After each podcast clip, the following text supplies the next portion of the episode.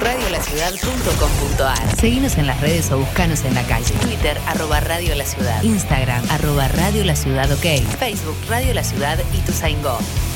Radiolaciudad.com.ar. Bienvenidos a la Resistencia. Cinco Esquinas, productora audiovisual. Cinco Esquinas, productora audiovisual. Filmación, fotografía y diseño profesional. Ofrecemos un servicio de alta calidad. 15 años, bodas y todo tipo de eventos. Todo tipo de eventos. Transmisiones streaming. Realizamos transmisiones streaming en calidad HD, con equipamiento de última generación y con un personal altamente capacitado. Comunicate 5 esquinas productora arroba gmail.com o a través del 15 54 90 35 16 15 54 90 35 16 Filmación, fotografía y diseño profesional. Somos la productora líder en transmisión streaming y eventos en zona oeste. 5 esquinas productora audiovisual. Porque hay momentos en la vida que son únicos e irrepetibles. Radiolaciudad.com.ar Decir las cosas por su ritmo. Ingresa a nuestro portal digital www.laciudadweb.com.ar y entérate de todo lo que pasa en nuestro distrito. Toda la información y todo lo que buscas está en laciudadweb.com.ar. Y tu Sango en la web. Desde un rincón del conurbano multiplicamos las voces de los que quieren ser escuchados. Radiolaciudad.com.ar La revolución del oeste ya está en marcha. Ya está en marcha. Coronavirus. Para prevenir, hay que estar informados. Es muy común que el contagio pueda darse por el simple contacto con la piel. Por eso es importante que trates de evitar saludos con la mejilla, manos o brazos, dado que el coronavirus suele no presentar sus efectos en forma inmediata. Este se manifiesta más activo luego de aproximadamente 15 días. Si sospechás, crees o sentís algún síntoma de fiebre o contagio, aislate y consulta inmediatamente con tu médico. Porque estar informados es prevenir. Descarga nuestra app desde Google Play o App Store. Desde Google Play o App Store. Buscala como Radio La Ciudad de Ituzaingó. Y lleva con vos las 24 horas la radio streaming más escuchada del oeste. Más escuchada del oeste. Radiolaciudad.com.ar La batalla cultural está en marcha. Librox con Rodrigo Manigot. La música y las letras espalda con espalda y en el mismo bote. Después de tanto poner el pecho, llegó el momento de poner el brazo. Hacía meses que no veía a mis nietos, a mis hijos. Ahora voy a poder tener una pequeña oportunidad. Es hora de vacunarse. Inscribite y descarga la aplicación en vacunatepba.gba.gov.ar. Municipio de Morón. Corazón del Oeste.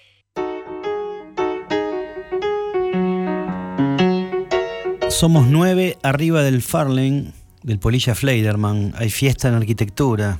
Llegamos a Ciudad Universitaria, de noche y hace mucho frío.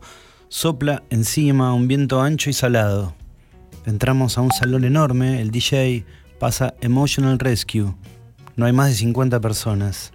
No hay una sola chica en 20 hectáreas. Antes de la fiesta toca una banda. Es la banda de la que hablan en las cerdos y peces. El batero hace sonar los palillos, el cantante, un tipo pelado, sale y se mueve de un lado para el otro. Los 40, 50, nos juntamos, bailamos, saltamos, aullamos, nos pegamos y empujamos. La ola nos dispersa, nos traga, nos envuelve bajo un manto de guitarras afiladas. Esto que nos pasa nunca nos pasó. Saltamos y gritamos poseídos. ¿Cómo se llamará este nuevo rito? No tengo idea, pero me gusta.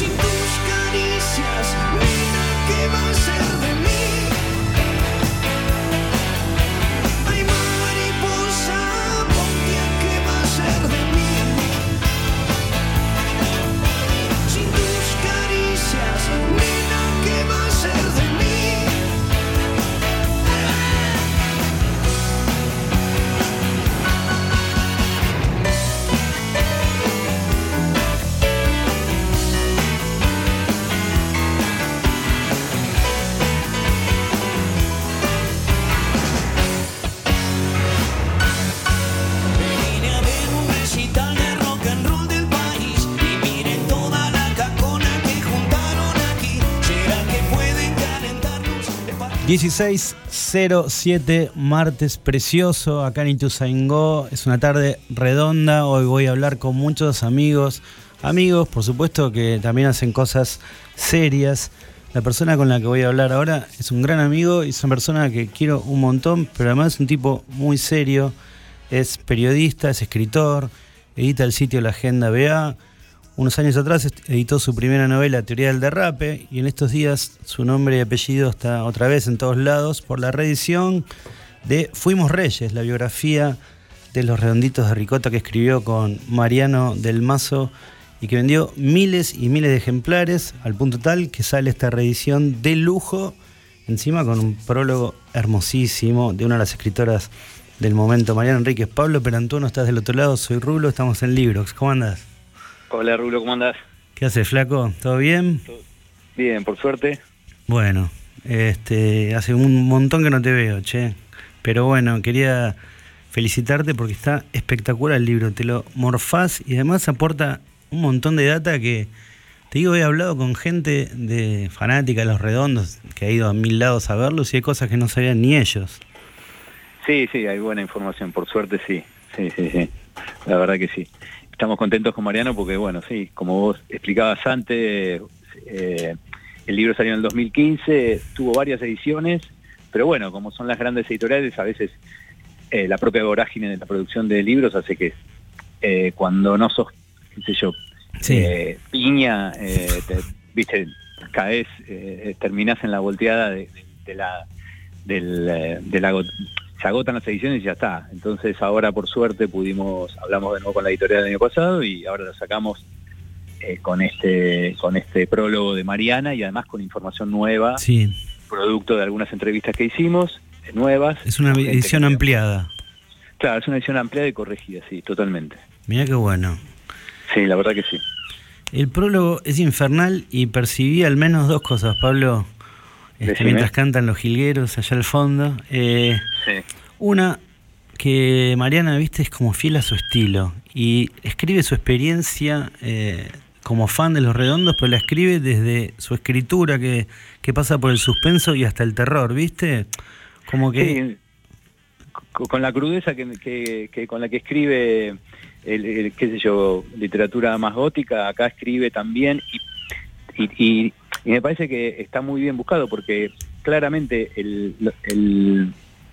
la experiencia redonda que tuvo ella, primero habla de que cada uno tiene como una experiencia distinta claro. Sí, sí, eso es Y por otro lado, y la de ella me parece que tiene que ver con esa, con ese con el peligro, ¿no? Porque eran los redondos claro. Eh, previo a salir a, a, la, a la carretera, cuando los empieza, empiezan a, a correrse de capital porque ya no podían tocar por los disturbios. Y esa experiencia era una experiencia de mucho peligro, pero también un peligro excitante, ¿no? Porque todos íbamos ahí también un poco a, a, lo desconocido y estaba bueno, esa era parte de la aventura. Claro, está como muy respetado ese tono ambivalente, ¿no? Eh, que también me parece que un poco encaja con el tono del libro, sin, sin querer spoilear, digamos, donde está la adrenalina, pero también está el cagazo. Y creo que encaja también con el espíritu del libro, porque es un libro que reivindica, pero que también toma distancia en algunos momentos o, se permite, digamos, ir o pasar de largo, digamos, con el tema del mito, ¿no? Eh, hay, hay, una mirada crítica, por supuesto, y me parece que también encaja con esta mirada doble del prólogo, ¿puede ser?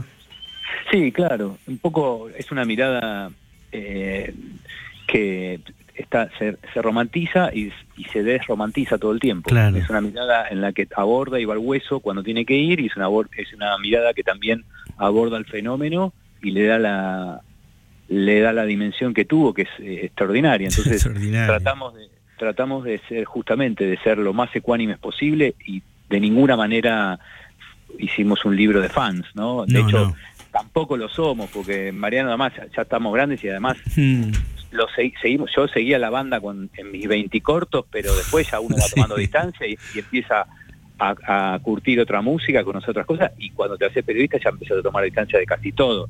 Por supuesto que, que uno tiene, obviamente, su, digo, Charlie es, siempre, se, eh, digo, o, o, eh, qué sé yo, o las bandas afuera, digo, pero, pero en ese sentido tratamos de hacer un disco lo más este, ecuánime posible.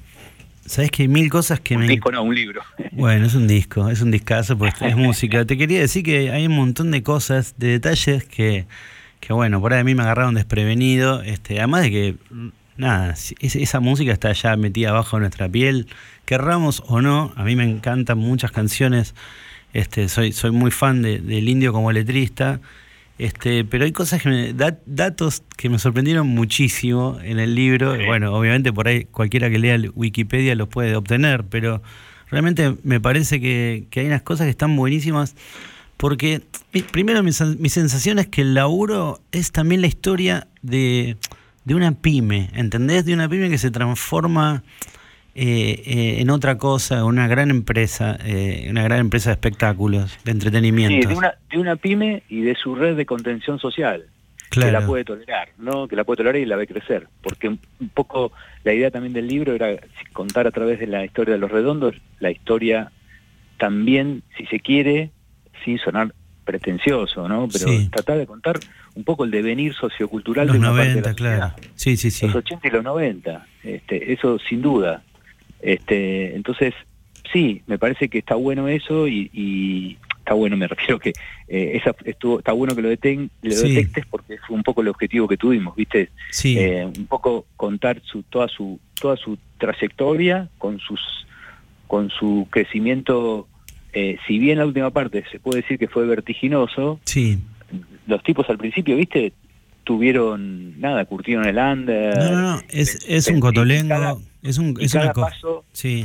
Claro, y después una vez que se profesionalizan, que dicen, bueno, sí, che, vamos a vivir de la música, mm. que eso es a mediados de los 80, ahí cada paso que hacen lo miden mucho y lo y está súper meditado sí. y además súper también, bueno, profesionalizados, son muy profesionales, viste, los tipos. Vos sabés que Perdóname que te interrumpa. No, no.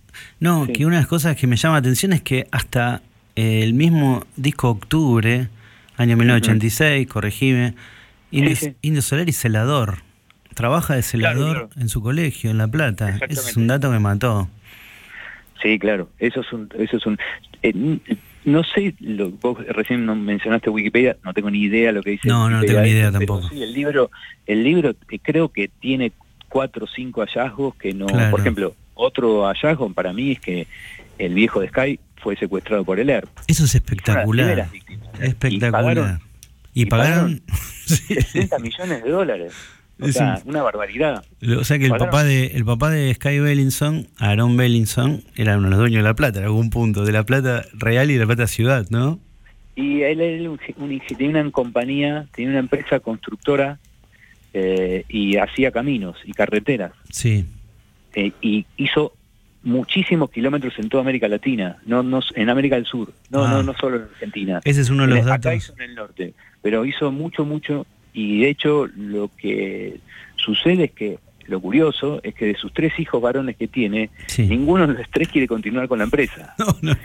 Que eso es un poco un karma, imagínate, para una familia judía de la década del 60. Todos hippies, artistas. Que tiene, un imperio, que tiene un imperio del cemento, ponele, y te salen tres, tres, tres eh, hijos con ínfulas artísticas, que les va bien además, ¿no? Porque, que les va bien. Eh, eh, es el más conocido, pero los otros también este, hicieron, tienen su propia trayectoria. Bueno, el dato de Sky...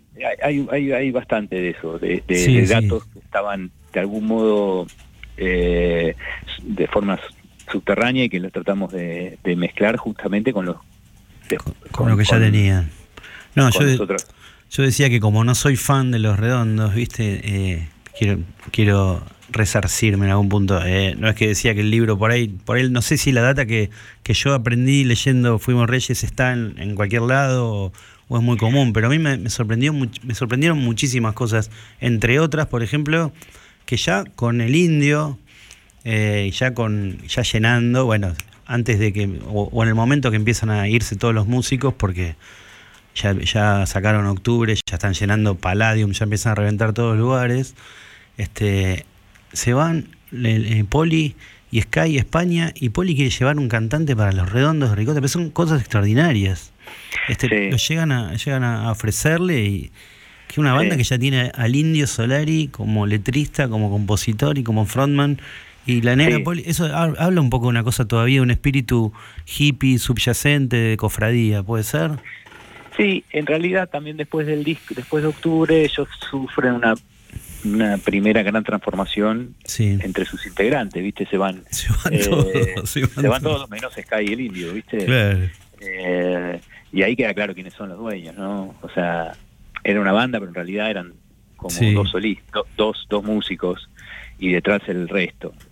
Los, temas los hacían ellos y encima la mujer, la mujer del guitarrista y, compositor es la manager, con lo cual ahí queda un poco ese, el triunvirato ese es el que maneja todo. Es el que maneja y, todo. Y también hay otro, otro aspecto que está relacionado con esto, con lo que decías antes, y es que eh, la banda todo el tiempo se fue profesionalizando y tratando de enriquecer, lejos de, de algún modo quedarse en un lugar de comodidad o de fórmula ya este, conseguida y, sí, sí, sí. y aprobada y digamos y ya, y ya tienen masividad, los tipos siguen incorporando conocimiento e incluso eh, a partir del sexto disco cuando Solari empieza a decir que el rock ya me queda angosto, ¿viste? Claro. Eh, entonces eso también habla de un poco de, la ambición la ambición. En el mejor sentido de la palabra de ellos. En el mejor sentido, por supuesto. Estoy hablando con Pablo Perantuono, coautor junto a Mariano del Mazo de Fuimos Reyes, la historia completa de los redonditos de ricota, recientemente reeditada y ampliada y corregida eh, por Planeta. Un librazo que además son como 400 páginas que una vez que abrís el libro te agarra el cogote y no te podés ir.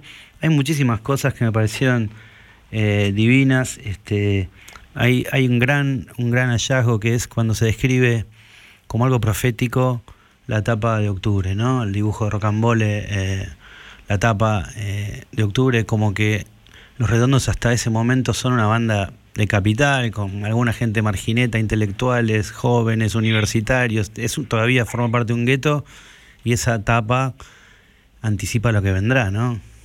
Bueno, varias cosas. Los, los los redondos como o, Solari como todo gran músico tiene algo oracular claro, algo profético.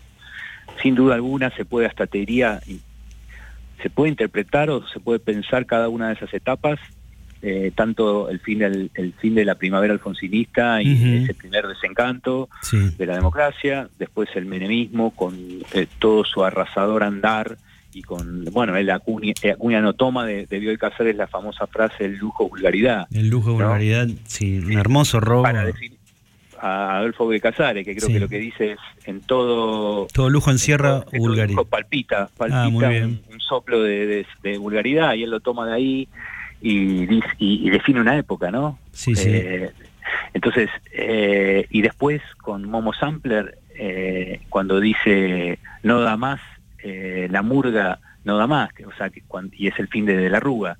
Digamos, eh, ellos, ellos van acompañando, o Solari con su ojo, ese ojo de esa antena hiperalerta que tiene, ¿no? Va, va tomando, capturando, es como una suerte, como todo gran artista, es una suerte para rayos, ¿no? Y captura y eh, decodifica y convierte en, en, poesía, en arte, exactamente. Sí, es un laburo extraordinario. Te digo que me encantó. Fuimos Reyes, me educó, me enseñó un montón de cosas. Por ejemplo, que Sky vio en vivo con la plata del padre Aarón, hipeando en el mayo francés. Y vio en Europa a Jimi Hendrix en vivo. Eso yo creo que son experiencias que, chao, que, ¿a dónde vas a ir a estudiar? Si sos bien, ¿no? Recién lo mencionabas, recién mencionabas que ellos se van a España. Ellos, eh, eh, o sea, Sky vive dos grandes momentos de la cultura occidental en los últimos 40 años. El mayo francés y el y el y el y lo que quedaba todavía del swing in London, que es del 67, pero él va al o sea, va al año siguiente a Londres, donde había que estar.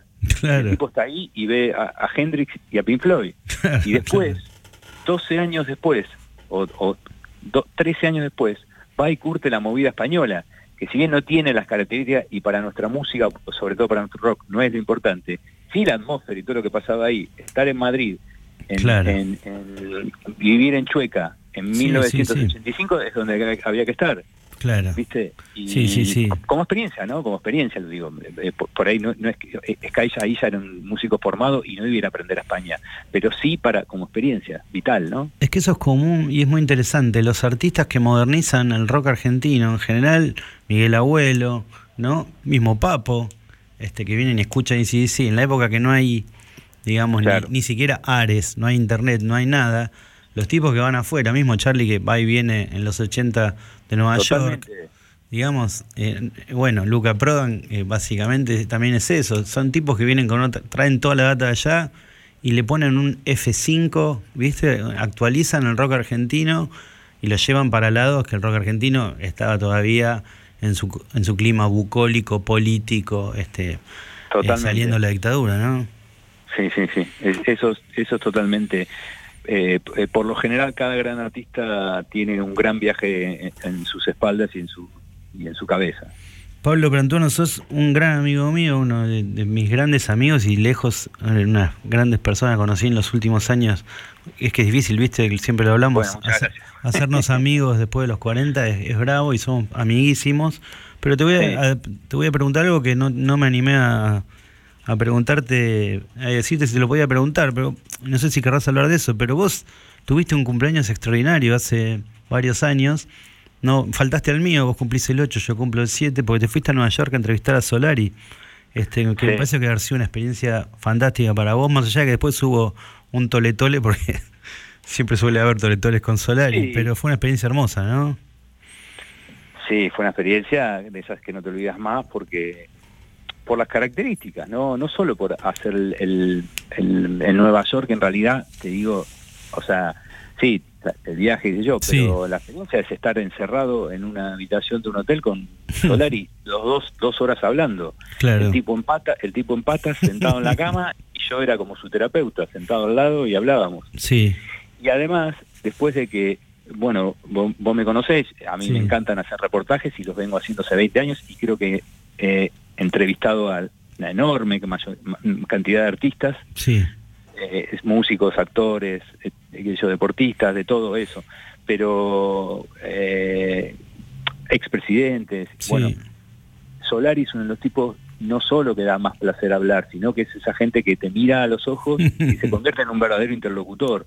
O sea, que todo lo que uno tiene como preestablecido con él, que bueno, me voy a encontrar, andás a ver este tipo, andás a ver, bueno, no, el tipo la verdad que es, eh, fue maravilloso, fue un verdadero diálogo además donde el tipo escucha y donde el tipo, quiero decir, digo como como si fuese, parece, un, parece un super gesto, pero bueno, uno se encuentra con un montón de gente que no, que está, eh, no demos nombres, sí, no, demos pero que no quiere escuchar, exacto. No, que ponen play y vos que ponen play y le van para adelante, o que no le importás, o que te saca de, te saca adelante tuyo viste, que, que, burocráticamente te da 20 minutos, etcétera, etcétera. Está lleno, ¿eh?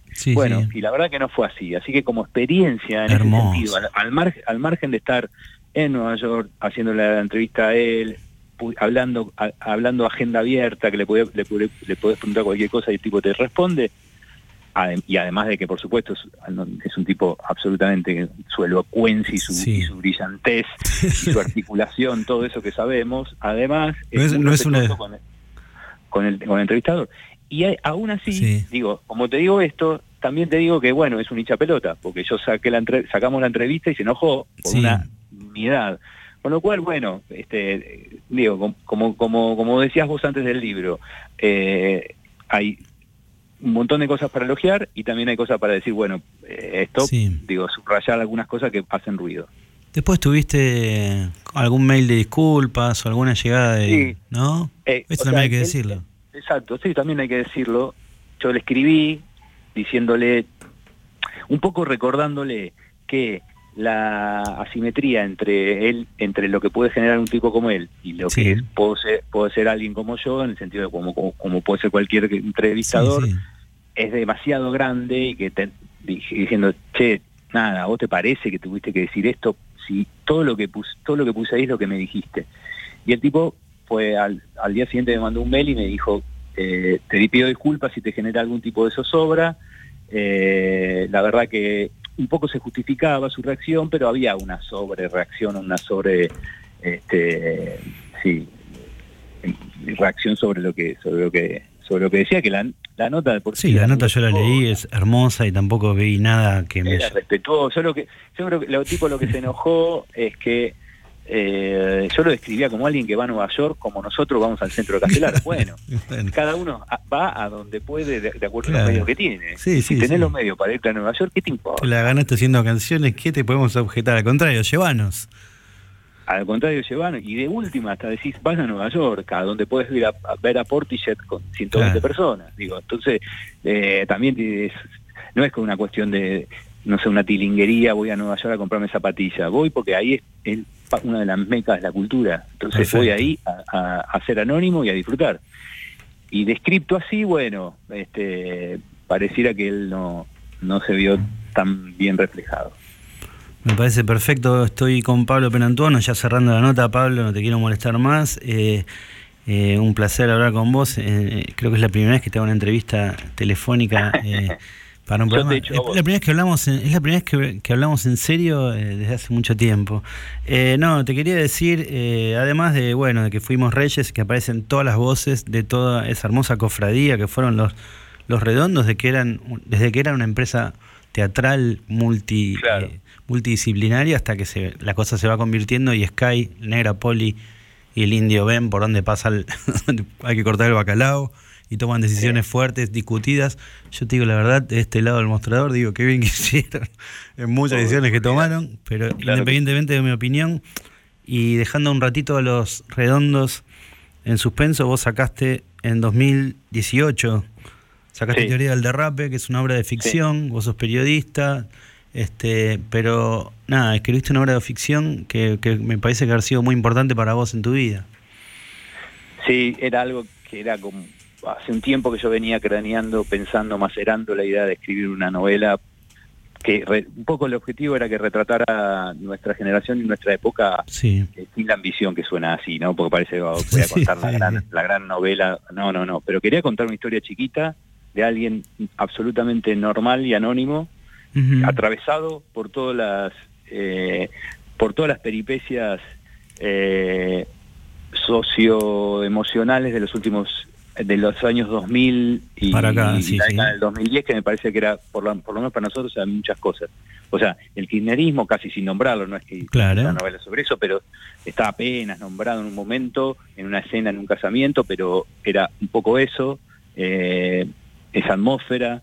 Y también, nada, que somos una generación marcada por las separaciones, que ya no somos, antes, viste, cuando éramos chicos, había, dos o tres compañeros que eran, sus padres eran separados, están separados, nosotros masivamente abrazamos el, rock, la libertad, las separaciones, eh, y bueno, todo eso me parecía que estaba bueno contarlo a través de los ojos de, de un tipo absolutamente gris.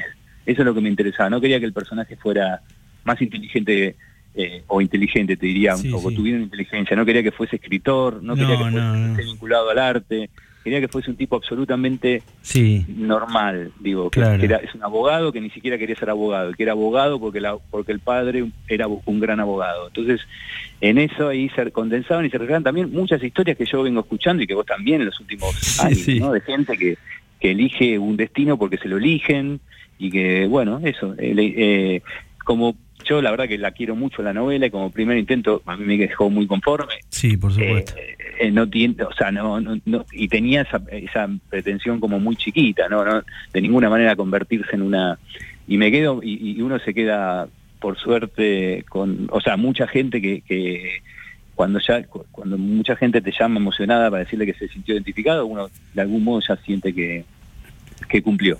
Me parece perfecto. Y no, no estás, porque bueno, esto es algo que también hablamos con Pablo Perantono en privado, eh, pero podemos hablar ahora que estamos en este programita de radio, Librox.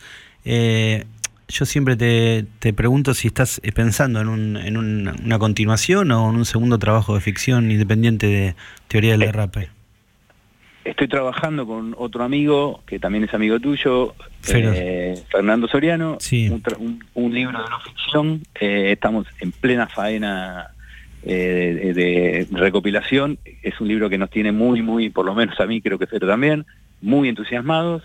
No quiero decir de qué se trata, pero es, una, es una biografía de un personaje bastante público y nos tiene muy, muy, muy comprometidos y apasionados. La verdad sí que eh, eso me tiene mucho puesta toda la energía y, la cabeza. de ninguna manera descarto no continuar claro. o con la saga del derrape o con o con o con algo más por ahí vinculado. También otra cosa que te quería contar, que esto también es motivo de charla mucho entre nosotros, también quería abandonar lo que se llama la literatura del show en teoría del derrape y fue un ejercicio que me costó porque eh, yo escribo cada tanto también así en, primera persona y sé que me y sé que eh, me queda y estoy conforme con cómo sale pero no quería hacer eso quería un poco contra la corriente. Claro, contra la corriente de época un poco por capricho pero lo quería hacer y, y aún tal vez aún a, a, riesgo de que no de que por ahí no, no tuviera la, la, la, intensidad que por ahí logras uno logra con, la, con la primera persona. Pero bueno eso era un poco. Con lo cual con esto también te respondo que tal vez cuando aborde de nuevo la ficción va a la ficción. por ahí puedo por ahí podemos ir por ese lado. Claro porque también pasa es que no te lo había comentado porque no nos vemos nunca a causa de la pandemia pero me pasó que alguien que todo el tiempo pregona contra la literatura del show, no es tu caso que vos no, no, pregonas contra, pero alguien que siempre, la otra vez sacó eh, una nota autobiográfica preciosa en el diario Puntuar, habló de Alessandra Cohen y tuvo una repercusión tremenda, con lo cual creo que excede, excede la intención.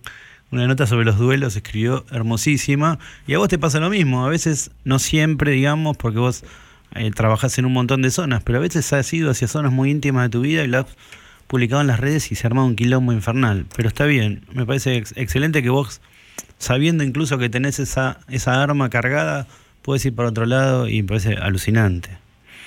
Sí, eh, digamos que fue en ese sentido fue premeditado eh, y ya te digo, por ahí el resultado no, no digo que no tenga por ahí no sacude como sacude el otro. Yo sé que el otro es, es, como una, una efectividad, una intensidad que es difícil de equiparar.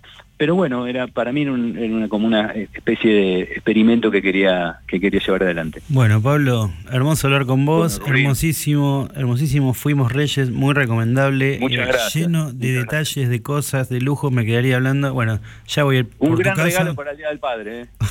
claro, muy bien. Exactamente, fuimos Reyes. La historia completa, Los Redonditos Ricota, escrita por Mariano del Mazo y Pablo Perantuono. Están todos, es una bomba. Abrazo, abrazo, Pablito. Nos vemos. Abrazo grande. Seguimos el libro que ya viene Claudio Kleiman.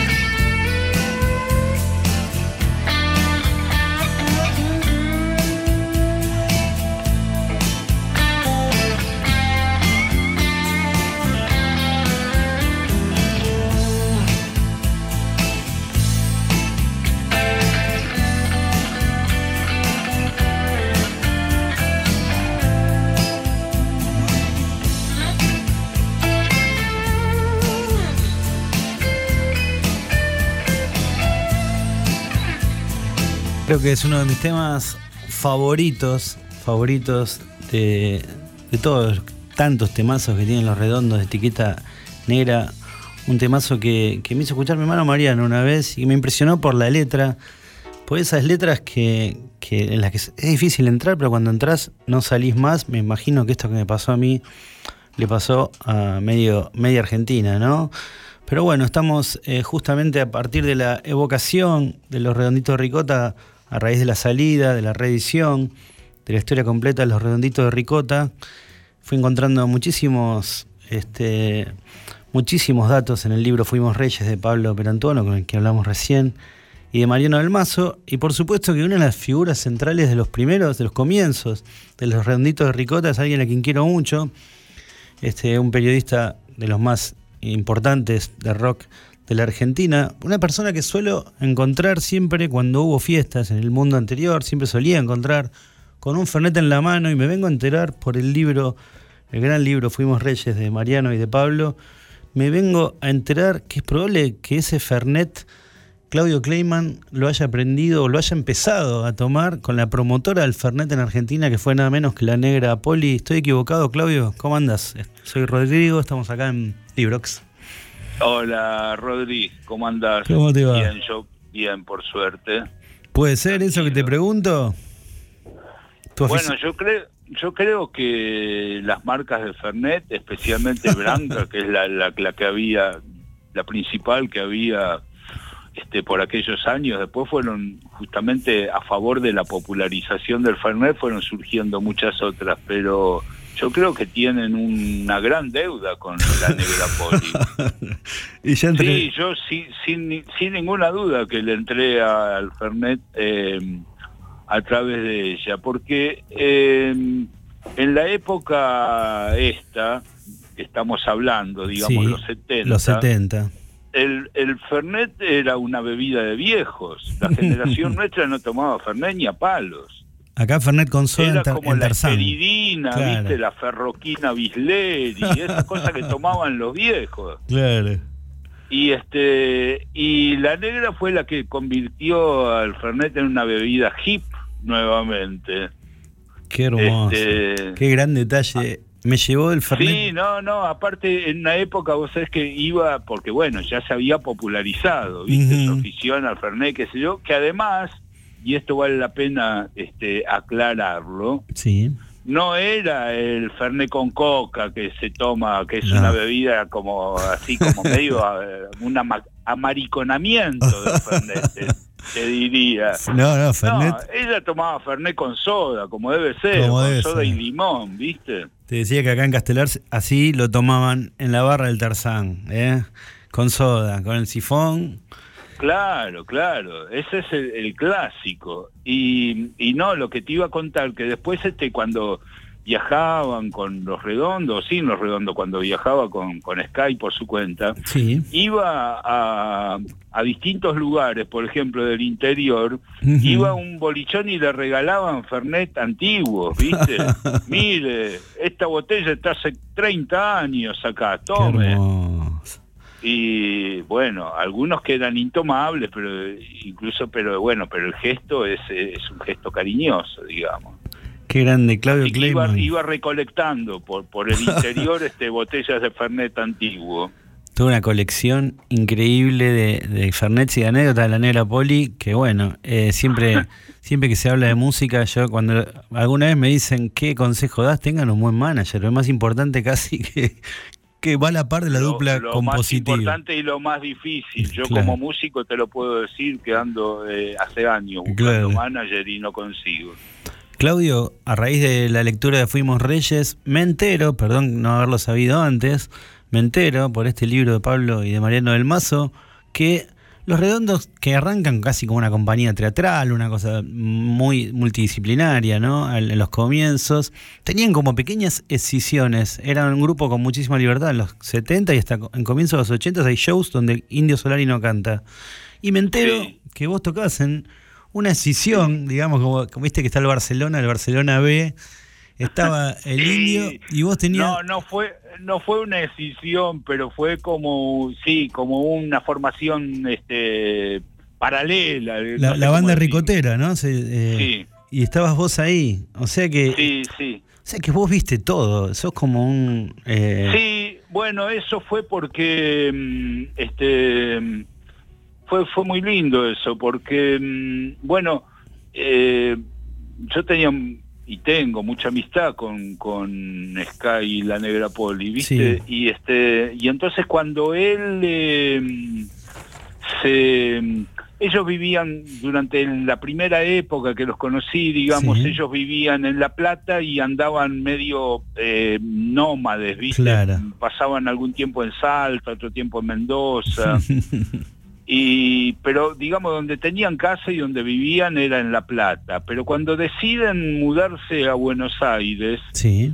este ya con, con la idea de hacer como como una formación un poco más estable de, los redondos, ¿viste? Porque hasta ese momento, qué sé yo, los redondos era como una cosa que se reunían una vez al año, hacían la gran fiesta y bueno, y después cada uno seguía en su mambo.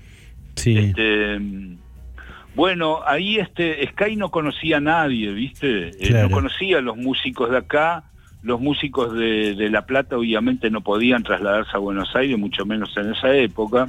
Y este, bueno, yo estaba ensayando con, con una banda, este, así, haciendo temas eh, míos y, y algún tema también de del otro violero de mi banda que era Jorge Capelo, un violero del oeste muy bueno. Muy bien. Este y y nada, entonces este Sky estaba ahí como medio perdido y yo le dije, bueno, venite, loco, venite a ensayar con nosotros, eh, venite a tocarlo, invite.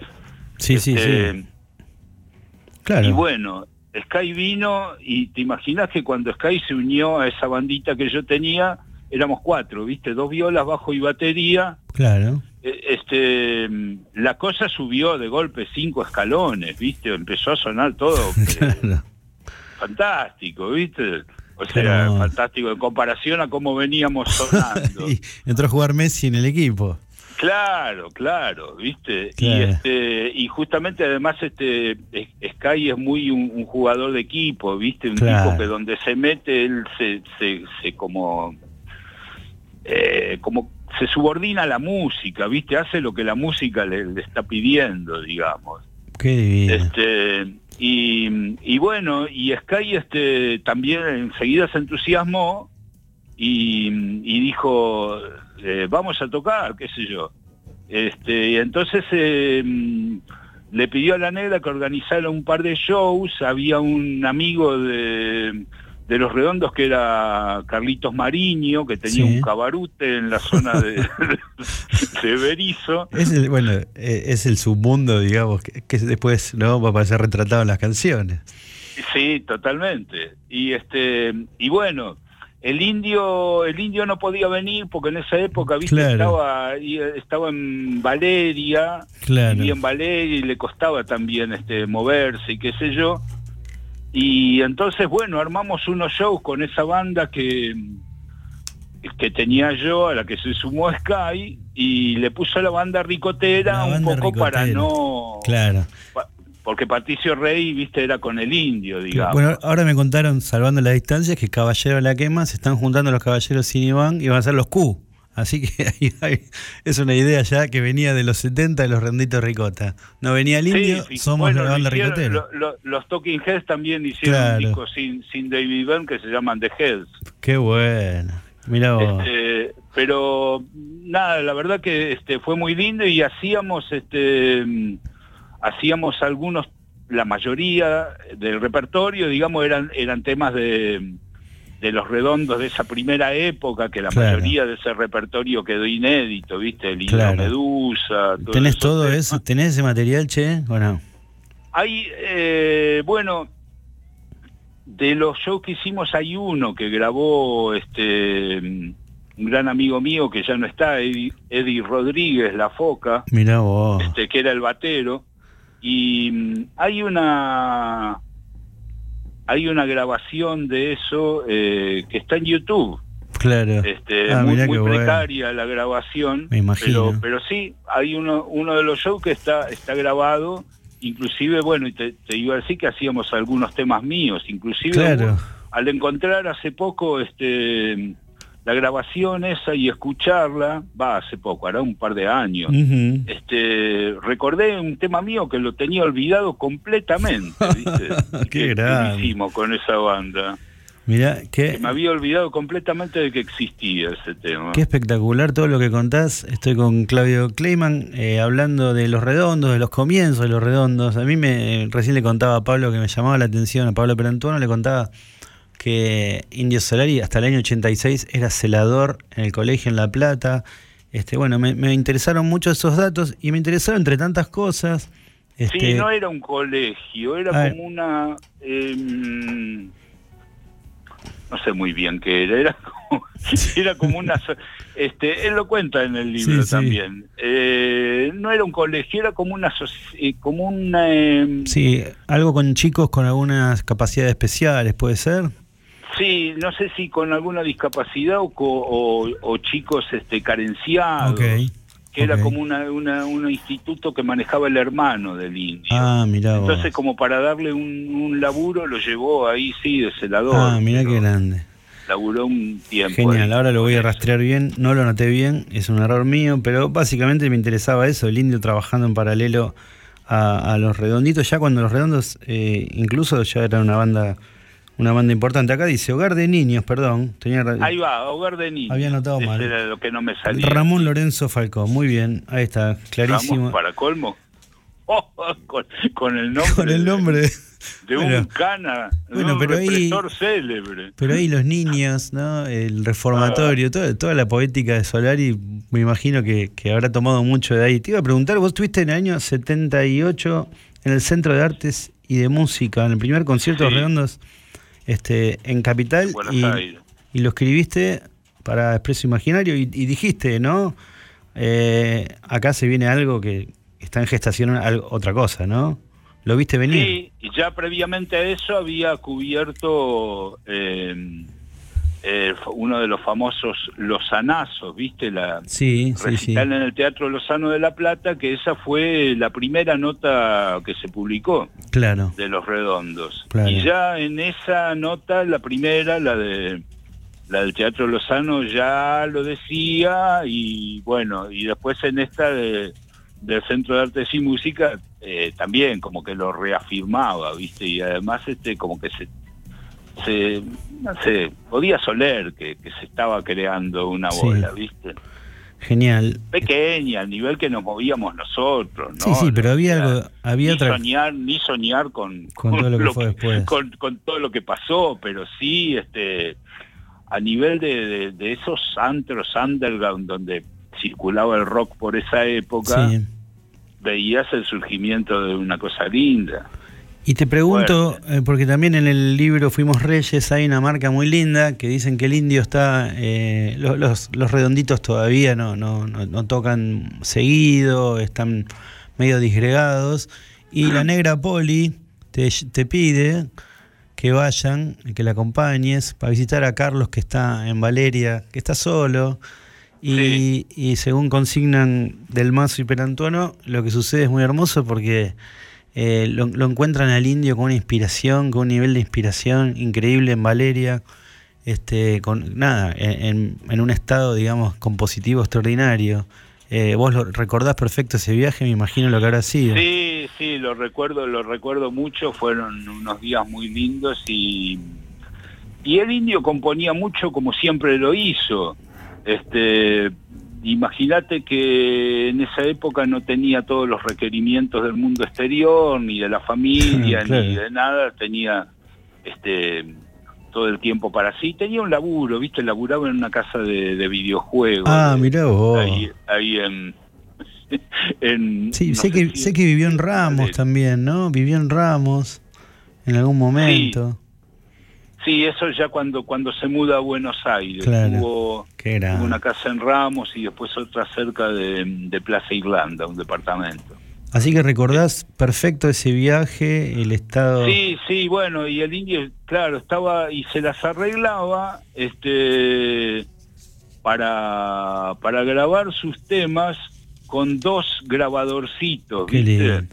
este, con dos grabadorcitos de cassette, entonces por ahí este, agarraba y grababa, se grababa con, con una guitarra criolla y cantando, grababa el tema. Y después hacía coros después sí, eh, o sea, ponía ese grabador, eh, sí, sí, sí, bueno. ponía play en ese grabador, apretaba el otro y encima se sobregrababa, por ejemplo, una voz y, una percusión con un tacho, con un balde, con lo que fuera, con un cajón. Tremendo dato. Este, entonces quedaban así, viste, los temas, con dos voces de él, guitarra y una percusión así, de un cajón, una cosa así. Y ahí, este y ahí había temas este, muy lindos, muchos de los cuales se hicieron los redondos después, algunos que quedaron inéditos, pero pero nosotros este, en esos días tocábamos esos temas que, él, que él había grabado, viste, y los tocábamos ahí con, con Sky, conmigo, y viste, y ya era otra cosa, viste. este, sí, si no sé, inclusive debo tener algún cassette de eso por ahí si es que todavía nos hizo pelota. Claudio, eh. en algún momento nos vamos a juntar cuando pase todo esto y, nada, y, me vas a contar miles de cosas más. Te quiero hacer una última consulta. Claudio Clayman, periodista, músico y testigo eh, directo de, lo que es la formación, músico también de, la banda Ricotera. Te iba a preguntar, eh, me imagino... me imagino... Antes de la pregunta, eh, quiero decirte con respecto a esa invitación que me encantaría que nos juntemos. Por supuesto, por supuesto, queda pendiente, pero ya, ya, ya, me vacuno el jueves, ya nos vamos a poder cruzar, estoy seguro que, falta menos. Dale. Y te iba a decir, me imagino tertulias de ustedes, porque hay, hay un gran un gran elemento que me parece que es clave en, en la, la, potencia de los redondos, no solo, solo lo musical, sino también las letras del indio, ¿no? No digo nada nuevo. Y, ni hablar, ni hablar. Y, me, y, en general son letras crípticas, cerradas, que se permiten, permiten cientos de lecturas. Pero me imagino, te imagino en tertulias con un indio, eh, nada, hasta, largas horas conversando. Y te pregunto, en esos momentos, sé que ahora, ahora está eh, justamente hablando de, de, las partes B de su canción, lo que, lo que estaba oculto, lo está sacando a la luz. Pero en ese momento... En parte, en parte, siempre deja como alguna... Algún misterio. sí, hay, hay bastantes, bastantes explicaciones, más de las que yo me, esperaba, digamos, en el libro. Pero me pregunto, en ese momento, eh, en esos momentos, esas tertulias, ¿se le preguntaba por las letras? ¿Vos le preguntabas, él explicaba o era el lugar que no se entraba? No, yo jamás... No, no. yo jamás le pregunté así como por una... Va, no sé no sé si jamás, este, por ahí alguna vez le hice, le hice alguna pregunta, pero no, no me gustaba preguntar sobre eso, así como por letras específicas, medio que charlábamos y íbamos por donde la conversación nos llevara, ¿viste? Mira qué bueno. Este, hablábamos bastante de, de libros, entre otras cosas, ¿viste? Mirá Que, que, nos fascinaban. ¿Cuáles este, eran? Y no sé, bueno, una cosa que teníamos en, en común, digamos, era haber mamado mucho toda la, la Beat Generation. Claro, claro, Kerouac, todo, todo el... Todo eso, Ginsberg. ¿viste? Ginsberg, Ferlinghetti, claro. Este, y Burroughs, al indio le copaba mucho claro. Burroughs.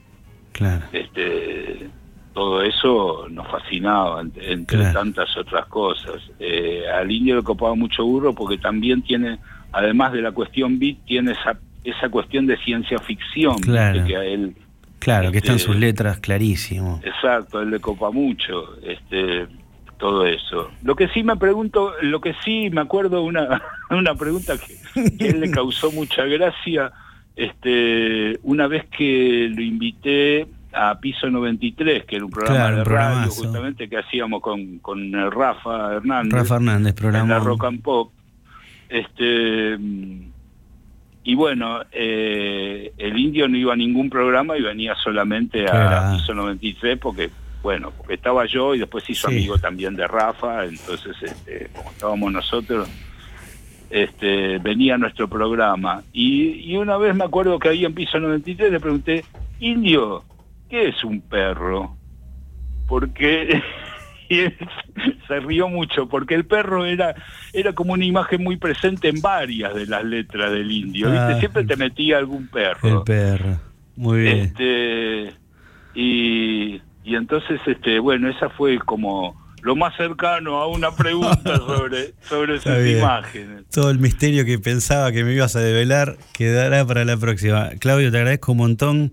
Claudio Kleiman, este, bueno, una persona que en cruzo eventualmente cuando nos vemos y siempre nos quedamos charlando y, riéndonos mucho y bebiendo mucho también. Y además, este, nada, te admiro mucho en todos tus aspectos de músico, de escritor, me encanta que hagas radio también, porque sé que cualquier cosa que hagas la vas a hacer. Qué fenómeno, bueno, es recíproco. Te mando un abrazo grande. Pasó Claudio Kleiman. Ahora les voy a contar en minutitos, les voy a contar, Claudio, la historia de los redonditos de ricota 1992 en el argentino Castelar. Un abrazo enorme. Buenísimo, abrazo. Hasta luego.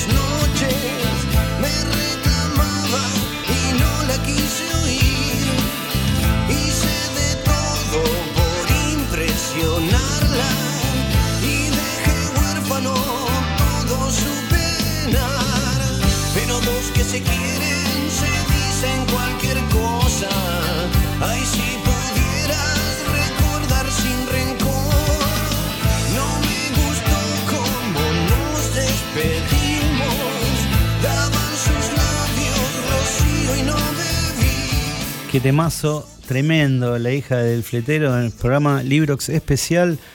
Redonditos de Ricota, estuvieron Pablo Perantuono, estuvo Pablo Perantuono hablando de Fuimos Reyes, también Claudio Kleiman, contando algunas anécdotas de los comienzos de los Redonditos Ricota ya a fines de los 70 en Capital Federal, pero los Redonditos, que son argentinos, la banda más popular de rock and roll de todo el país, estuvo o estuvo a punto de tocar en Castelar. Yo tenía mi banda Los Corazones Solitarios, tocábamos en el colegio Inmaculada con mis hermanos y con mis amigos. Había muchísima expectativa a raíz de esa fecha, corría el año 92 y entonces cayó la bomba. En la misma fecha, a pocas cuadras, el club argentino iría a alojar, se iba a dar un show de los redonditos de Ricota a metros de donde íbamos a estar nosotros, a cuadras. Este, esto iba a implicar una revolución en Castelar. Los redonditos ya venían creciendo, llenando estadios, ya se le iba yendo a las manos el tema de la convocatoria, todo sonaba muy raro, no, no sabíamos qué hacer, si suspender, si pasar para otro viernes. Ya había varias entradas vendidas, después decíamos, bueno, son públicos absolutamente distintos. En eso estábamos.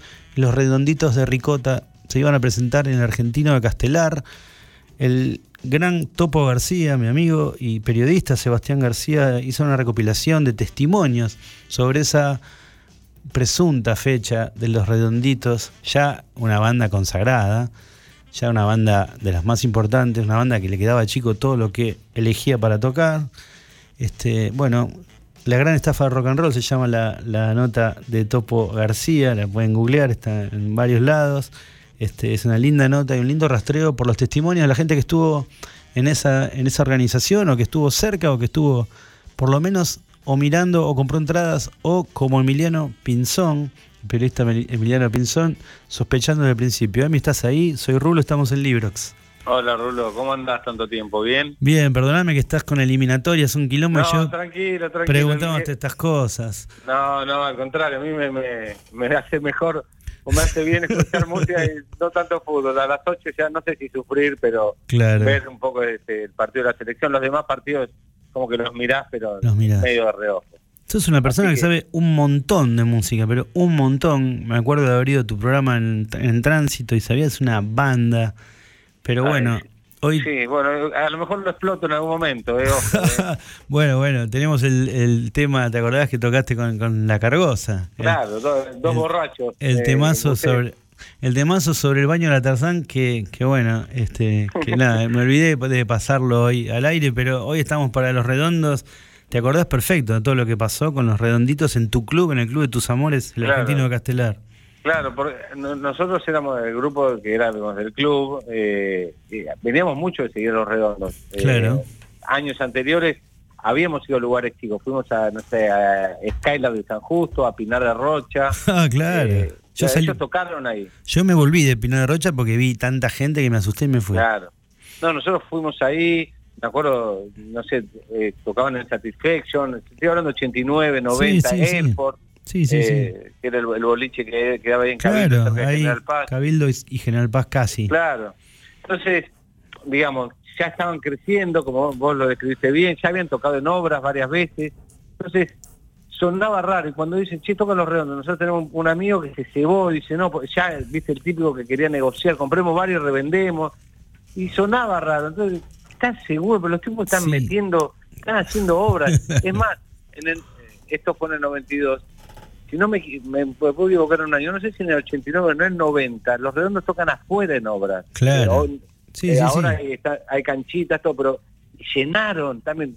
Entonces, era muy raro que tocaran, y yo dije, cuando empezaron a vender las entradas, que ahí dudé, dije, a ver si todavía me equivoqué, pero eran entradas de papel, era muy, todo muy, muy, era en esa época de esa manera también, Rulo, que no había entradas así como Ticketek y esas cuestiones.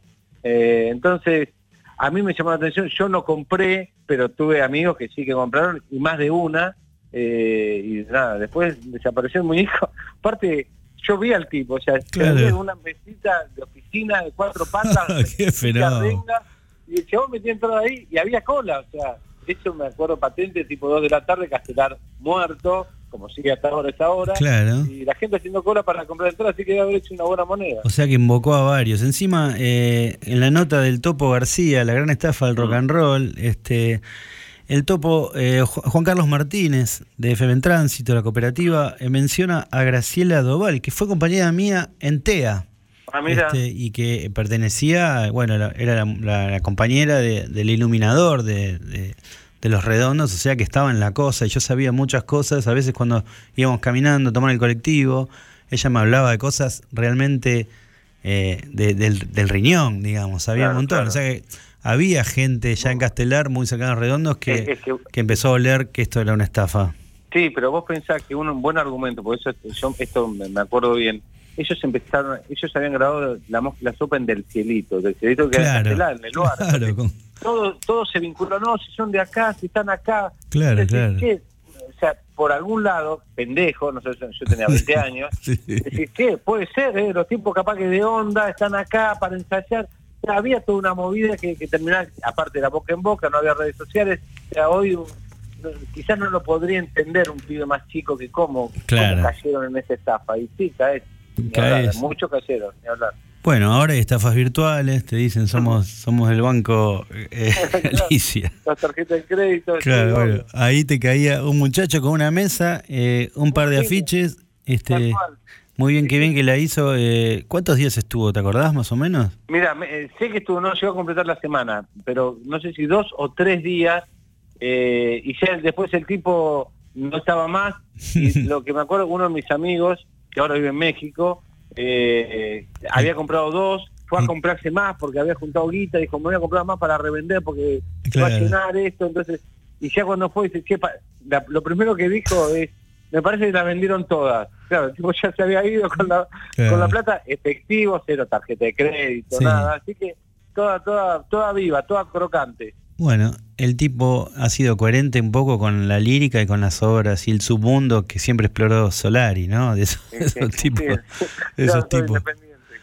Así que bueno, esta fue la historia de, de, los redonditos ricota en Castelar. Una, una, por suerte no, no tocaron porque nosotros teníamos que tocar a cuadras y, llenamos. Así que, que yo terminé siendo Inmaculada abierta vos, ¿no? bueno, lo lamento. Ibas a ver los redondos y terminaste viendo a los no, No, bueno, pero en ese momento hay que decir que ustedes eran una gran banda como para poder acercarse a las chicas.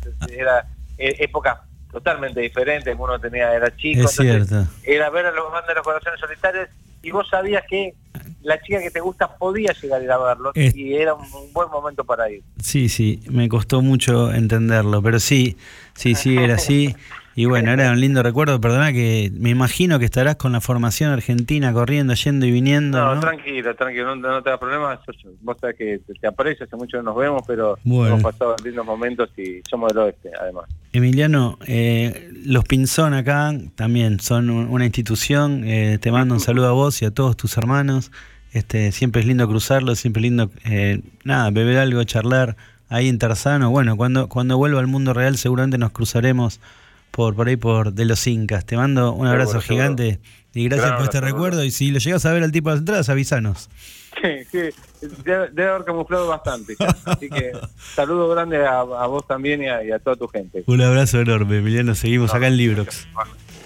Radiolaciudad.com.ar Seguimos en las redes o buscanos en la calle. Twitter, arroba Radio La Ciudad. Instagram, arroba Radio La Ciudad OK. Facebook, Radio La Ciudad y tu Radiolaciudad.com.ar Bienvenidos a la Resistencia. Cinco Esquinas, productora audiovisual. Cinco Esquinas, productora audiovisual. Productora audiovisual. Filmación, fotografía y diseño profesional. Ofrecemos un servicio de alta calidad. 15 años, bodas y todo tipo de eventos. Todo tipo de eventos. Transmisiones streaming. Realizamos transmisiones streaming en calidad HD, con equipamiento de última generación y con un personal altamente capacitado. Comunicate 5 esquinas productora arroba gmail.com o a través del 15 54 90 35 16 15 54 90 35 16 Filmación, fotografía y diseño profesional. Somos la productora líder en transmisión streaming y eventos en zona oeste. 5 esquinas productora audiovisual. Porque hay momentos en la vida que son únicos e irrepetibles. Radiolaciudad.com.ar Decir las cosas por su ritmo. Ingresa a nuestro portal digital www.laciudadweb.com.ar y entérate de todo lo que pasa en nuestro distrito. Toda la información y todo lo que buscas está en laciudadweb.com.ar y tu Zaingó en la web. Desde un rincón del conurbano multiplicamos las voces de los que quieren ser escuchados.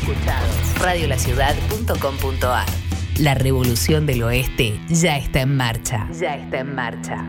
Coronavirus. Para prevenir, hay que estar informados.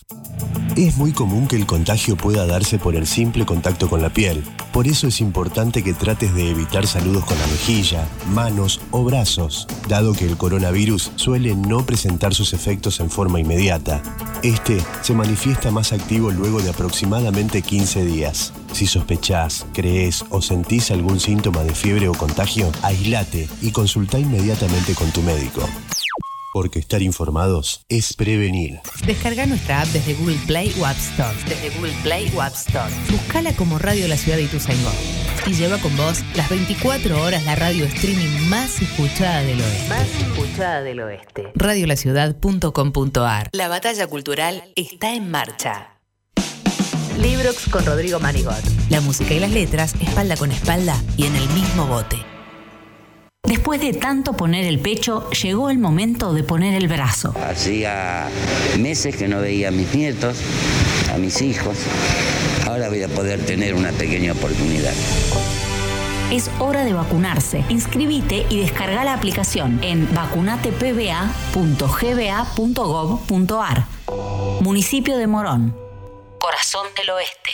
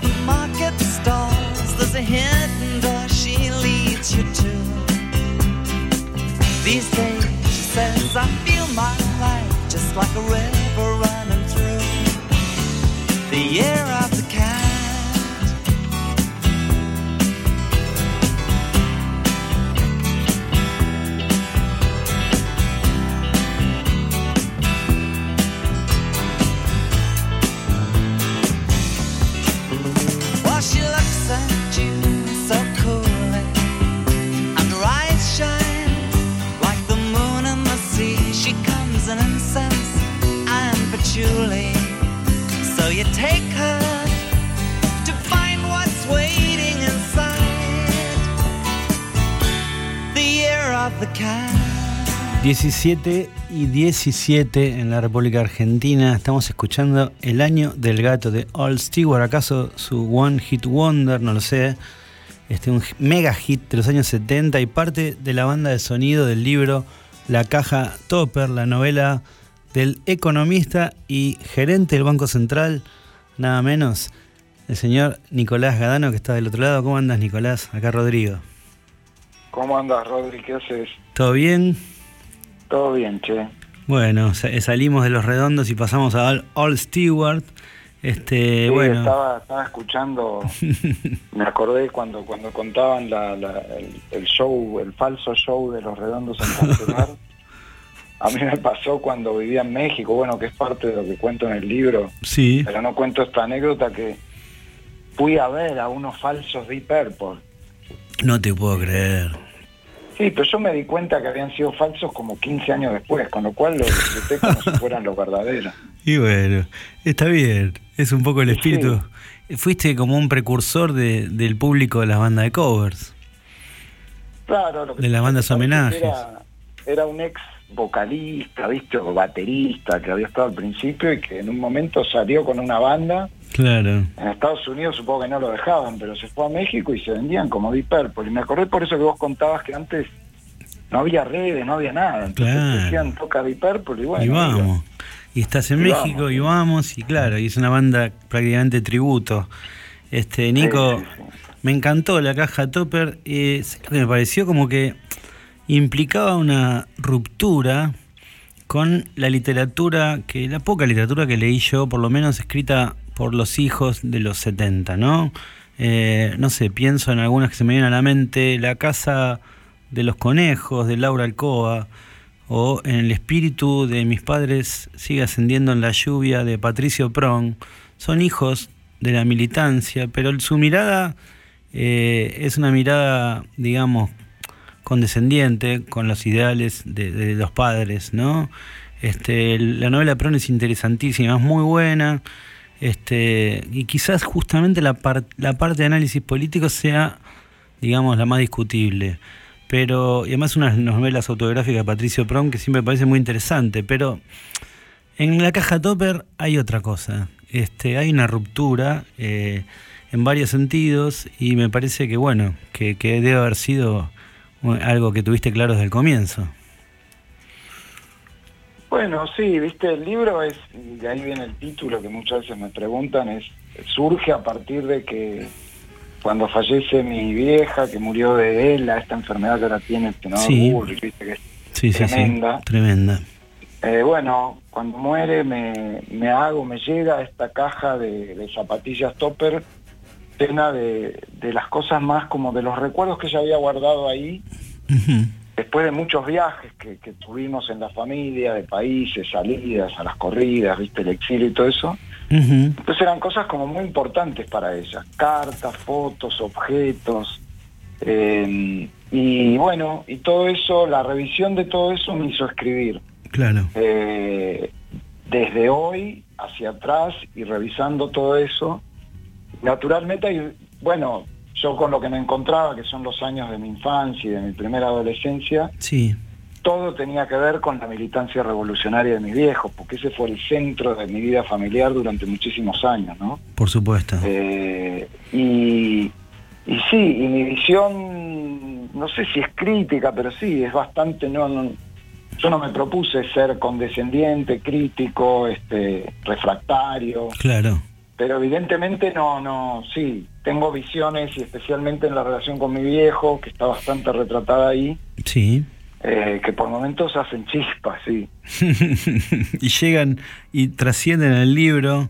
Tenía varias cosas apuntadas para preguntarte, pero bueno, ya que me das pie, eh, viste que justo hoy tenía preparado un, bloquecito que no va a poder ser por la, cantidad de invitados acerca de la literatura autobiográfica. Eh, justo leía Carrer Yoga, pero también leía Alice Munro y me parecía encontrar puntos en contacto, en el sentido de que ellos dicen que el límite de la literatura autobiográfica es la intimidad del otro, ¿no? Eh, yo no, no siento que hayas, eh, digamos, eh, no quiero decir palabra, la palabra violado, pero mm, lastimado la, intimidad de tu padre, pero sí me parece que, que, bueno, que ahí hay un punto con la escritura autobiográfica. ¿Lo sentiste? ¿Te, costó mucho eh, en la relación con tu papá, que es, digamos, creo que es el centro de, tu libro, está dirigido hacia él?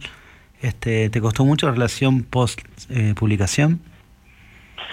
Eh, sí, sí, hay algo. Evidentemente escribir un libro en donde este, este, naturalmente uno sabe lo que pone y lo que no pone, pero, pero con los nombres propios de las personas y de personas tan cercanas. Bueno, toda la gente importante que está en el libro leyó los borradores. Claro. Eh, mi viejo lo leyó, pero después igual se enojó.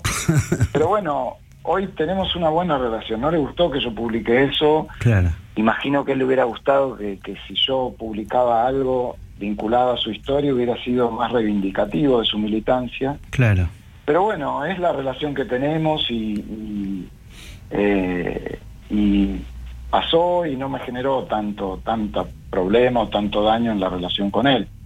Hay que ver qué dice él, ¿no? Si le preguntan, pero bueno, no es que estamos peleados o que dejamos de hablarnos ni nada de eso. Claro. Este, también, eh, qué sé yo, mi viejo es periodista, eh, yo en el libro hay toda una ambigüedad en cuanto a, a, distancia, acercamiento, rechazo, atracción eh, respecto de la figura de mi papá y bueno, él escribe y muchas veces no tuvo muchos miramientos respecto a lo que escribe, incluso conmigo. Está retratado, eh, hay una escena extraordinaria del libro La caja topper de Nicolás Gadano, donde eh, vos caes con una información muy importante en el, momento de central, eh, donde el país es un escándalo con el tema de las coimas en el Senado, caes con una información importante y tu padre no, no, no ha tenido, digamos, no ha sido muy contemplativo con vos, ¿no?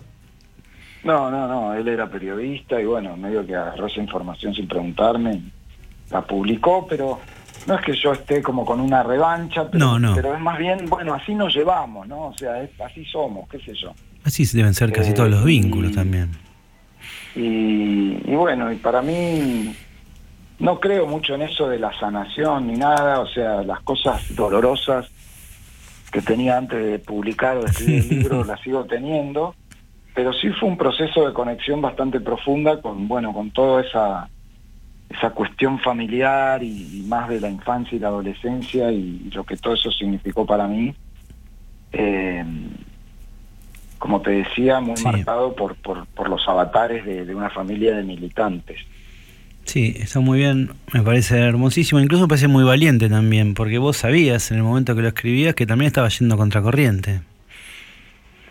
Sí, sí, eso es, es digamos, en un punto eh, me ha costado eso, digamos, hay mundos o ambientes eh, cercanos a, a, mis viejos, a los militantes, que yo que, que les ha resultado como muy difícil que yo publique una cosa así. este, algunos directamente no quieren hablar, no quisieron, no, quisieron leerlo, nada. Claro. Eh, pero bueno, forma parte de, también desde mi punto de vista, desde de la dificultad quizás de esa generación, para hablar con más libertad y con más amplitud de, de las luces y sombras de lo que fue todo eso, ¿no? Y, mi ánimo no era, le escribí a eso cuando lo publiqué, el libro ya tiene un par de años, porque yo no escribí un ensayo sobre los 70, no, tengo capacidad ni era el propósito, pero bueno, es, mi historia y la forma como yo la veo, entonces en un punto eh, habrá gente que le gusta más, habrá gente que le gusta menos, este eh, a mí esos argumentos de, bueno, le haces el juego a la derecha, los militares, eso ya no. Ya no me, no me conmueve.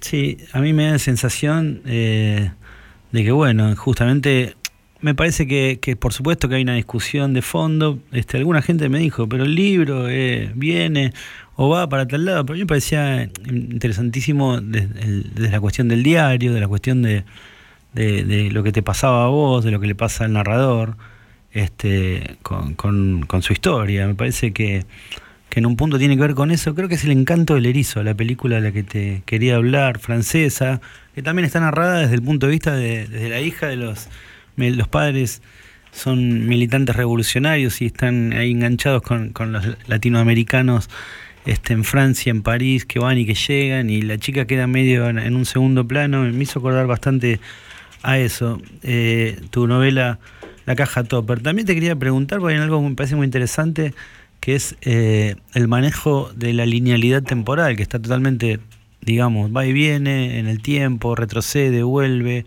retoma el presente, y que me dio la sensación de que tenía un poco también que ver con cuando uno agarra una caja de cartas, en este caso la caja topper de cartas, fotos, postales, y va sacando y eso va disparando también los recuerdos, ¿puede ser?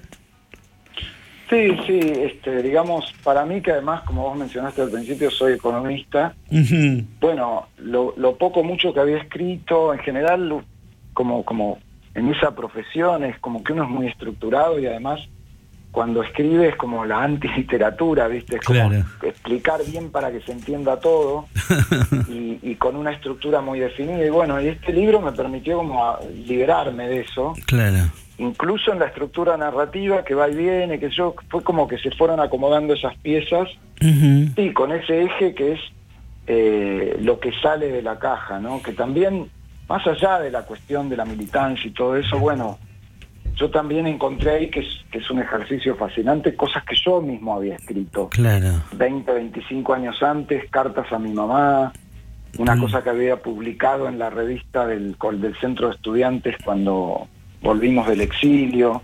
Y bueno, y, reflexionar o primero chocarse contra que uno a veces, pasado el tiempo, tiene prejuicios sobre, sobre, ya no sobre los demás, sino sobre cómo era uno mismo. Eh, a mí me pasó eso por lo menos, y me sorprendió encontrar mi propia voz de 25 años antes y decir, ah, mira, yo pensaba esto y se lo decía a mi vieja. Sí.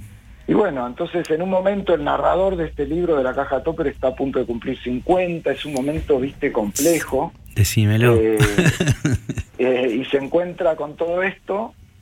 Eh, y bueno, es un libro que sí entra en este terreno tan que está tan en discusión y que, los que les gusta, los que no les gusta, que es la literatura del yo, la autoficción, este no es está catalogado como una novela y yo no podría decir que todo lo que cuento es verdad, ¿no? Claro. Eh, a mí siempre me gustó algo que creo que era Nausgar el que decía que recordar es mentir. Claro. Eh, en un punto, ¿no? Cuando uno reconstruye sí. una escena de la infancia este, muy detalladamente, bueno, se nutre de los elementos verdaderos que recuerda, pero yo ahí cuento, no sé, me acuerdo de algo que iba desde un laburo que tenía en un jardín de infantes, caminaba desde, desde ahí en Colegiales hacia Cabildo a tomarme el 68, iba escuchando No soy un extraño de Charlie. Bueno, no sé si iba escuchando esa canción o... Claro, pero eh, eh, claro, hay que componer, como dice Juan José Becerra, hay que componer. Hay que componer y uno compone, pero a la vez cuando compones, yo leí tu libro, a vos te pasa, ¿no? es como que te sumergís de nuevo en tu... en tu recuerdo de esos días, de eso, y bueno, y ahí aparece todo. Eh, entonces, bueno, el libro tiene eso de ese proceso, más allá de que mi familia eran montoneros, qué sé yo, de, bueno, de, recuperación a través de un momento muy doloroso que es la muerte de mi vieja, sí.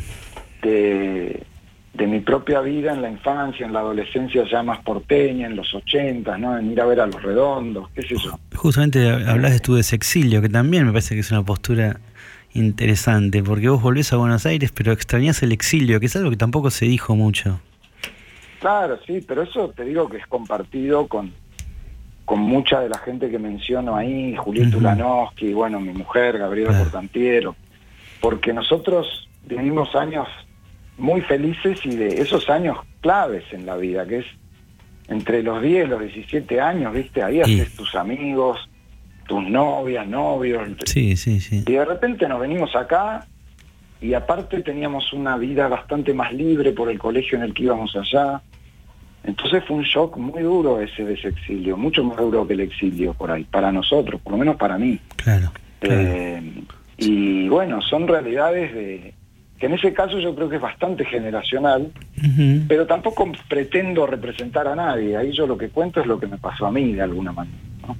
Me parece perfecto y me parece que ese es el, supremo valor del libro, que más allá de las discusiones es lo que te pasó y está hermosamente escrito, muy bien reflejado, las tensiones, los momentos de intimidad con los padres. Este, nada, me pareció un libro divino, además de que bueno, tuve la suerte de conocerte en el taller de Matías Bauso. Este, así que bueno, ya nos une algo que no sé si es una amistad, pero que más o menos se, se va apareciendo, va tomando la forma de. Así que no, fue muy lindo leerlo. la pregunta es obligada. Este, metiste, digamos, un primer disco, vamos a decirle así. Para mí ya se me confunde el libro de discos. Metiste un primer, un primer libro que fue un hitazo. ¿Te condiciona eso o te estimula al a escribir el próximo libro? No, me estimula, desde ya que me estimula. Eh, por supuesto que fue como, además, publicarlo en Sex la verdad que eso fue todo como tipo, ah, salgo y juego en primera, qué sé yo, pero, pero la verdad que cuando uno escribe un libro y lo publica, este, por lo menos lo que me pasó a mí, la conexión con los lectores, sean los que sean, porque eh, cada persona que te dice, ya no si va porque la militancia, sino mirá, a mí tal cosa me conmovió, me interesó, bueno, tiene un valor tan importante que eso es un, es un impulso a seguir escribiendo, ¿no? Eh, a la vez por cómo soy yo, por mi personalidad, qué sé yo, creo que me ha dado mucha libertad para escribir, me la dio antes y me la da ahora. Bueno, no tenerla, no, no me considero un escritor, ¿viste? Entonces, eh, sí que escribí un libro y puedo escribir otro y eso es lo que seguramente voy a hacer, pero sin demasiada presión. Y entonces, bueno, uno va trabajando las cosas, vos lo sabés, sí. va para allá, va para acá, sabés cuáles son mis ideas, mis proyectos Sí, sí. Y, bueno, y seguramente alguno de esos va a llegar a ser otro libro en algún momento del futuro inmediato, llamémosle. Bueno, ojalá que sí, así sea. La caja topper de Nicolás Gadano, yo creo que se vienen algunas cuestiones interesantes. Me parece que hay ahí un par de, trabajos germinando que pronto calculo, porque te imagino un tipo hiper meticuloso, muy laburador. Y además yo creo que, bueno, obviamente que uno no se considera escritor, pero sos escritor, lo sabes. Así que calculo que en pocos meses, a este ritmo, entre Mundial y Taller de Bauso y tu propia escritura, yo creo que ya está decantando. Sí, sí, algo, algo vamos a tener, ojalá. Nico, nos vamos con una canción que también forma parte de tu vida, de mi vida y de la banda de sonido de la Caja Topper. Un placer hablar con vos. Ahora viene una, una chica que hace unas canciones muy hermosas, Mariana Michi. Gracias por estar aquí. Bueno, nos quedamos a escuchar a Mariana también. Un abrazo enorme, Nico. Nicolás Gadano, pasó por Libros. Gracias. Abrazo.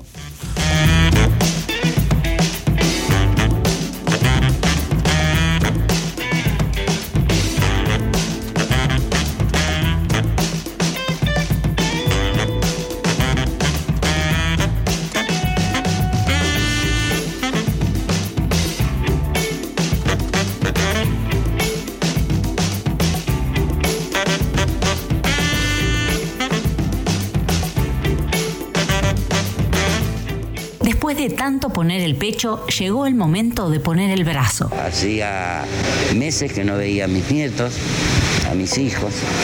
Ahora voy a poder tener una pequeña oportunidad. Es hora de vacunarse. Inscribite y descarga la aplicación en vacunatepba.gba.gov.ar. Municipio de Morón. Corazón del Oeste. Librox, con Rodrigo Manigot. La música y las letras, espalda con espalda y en el mismo bote.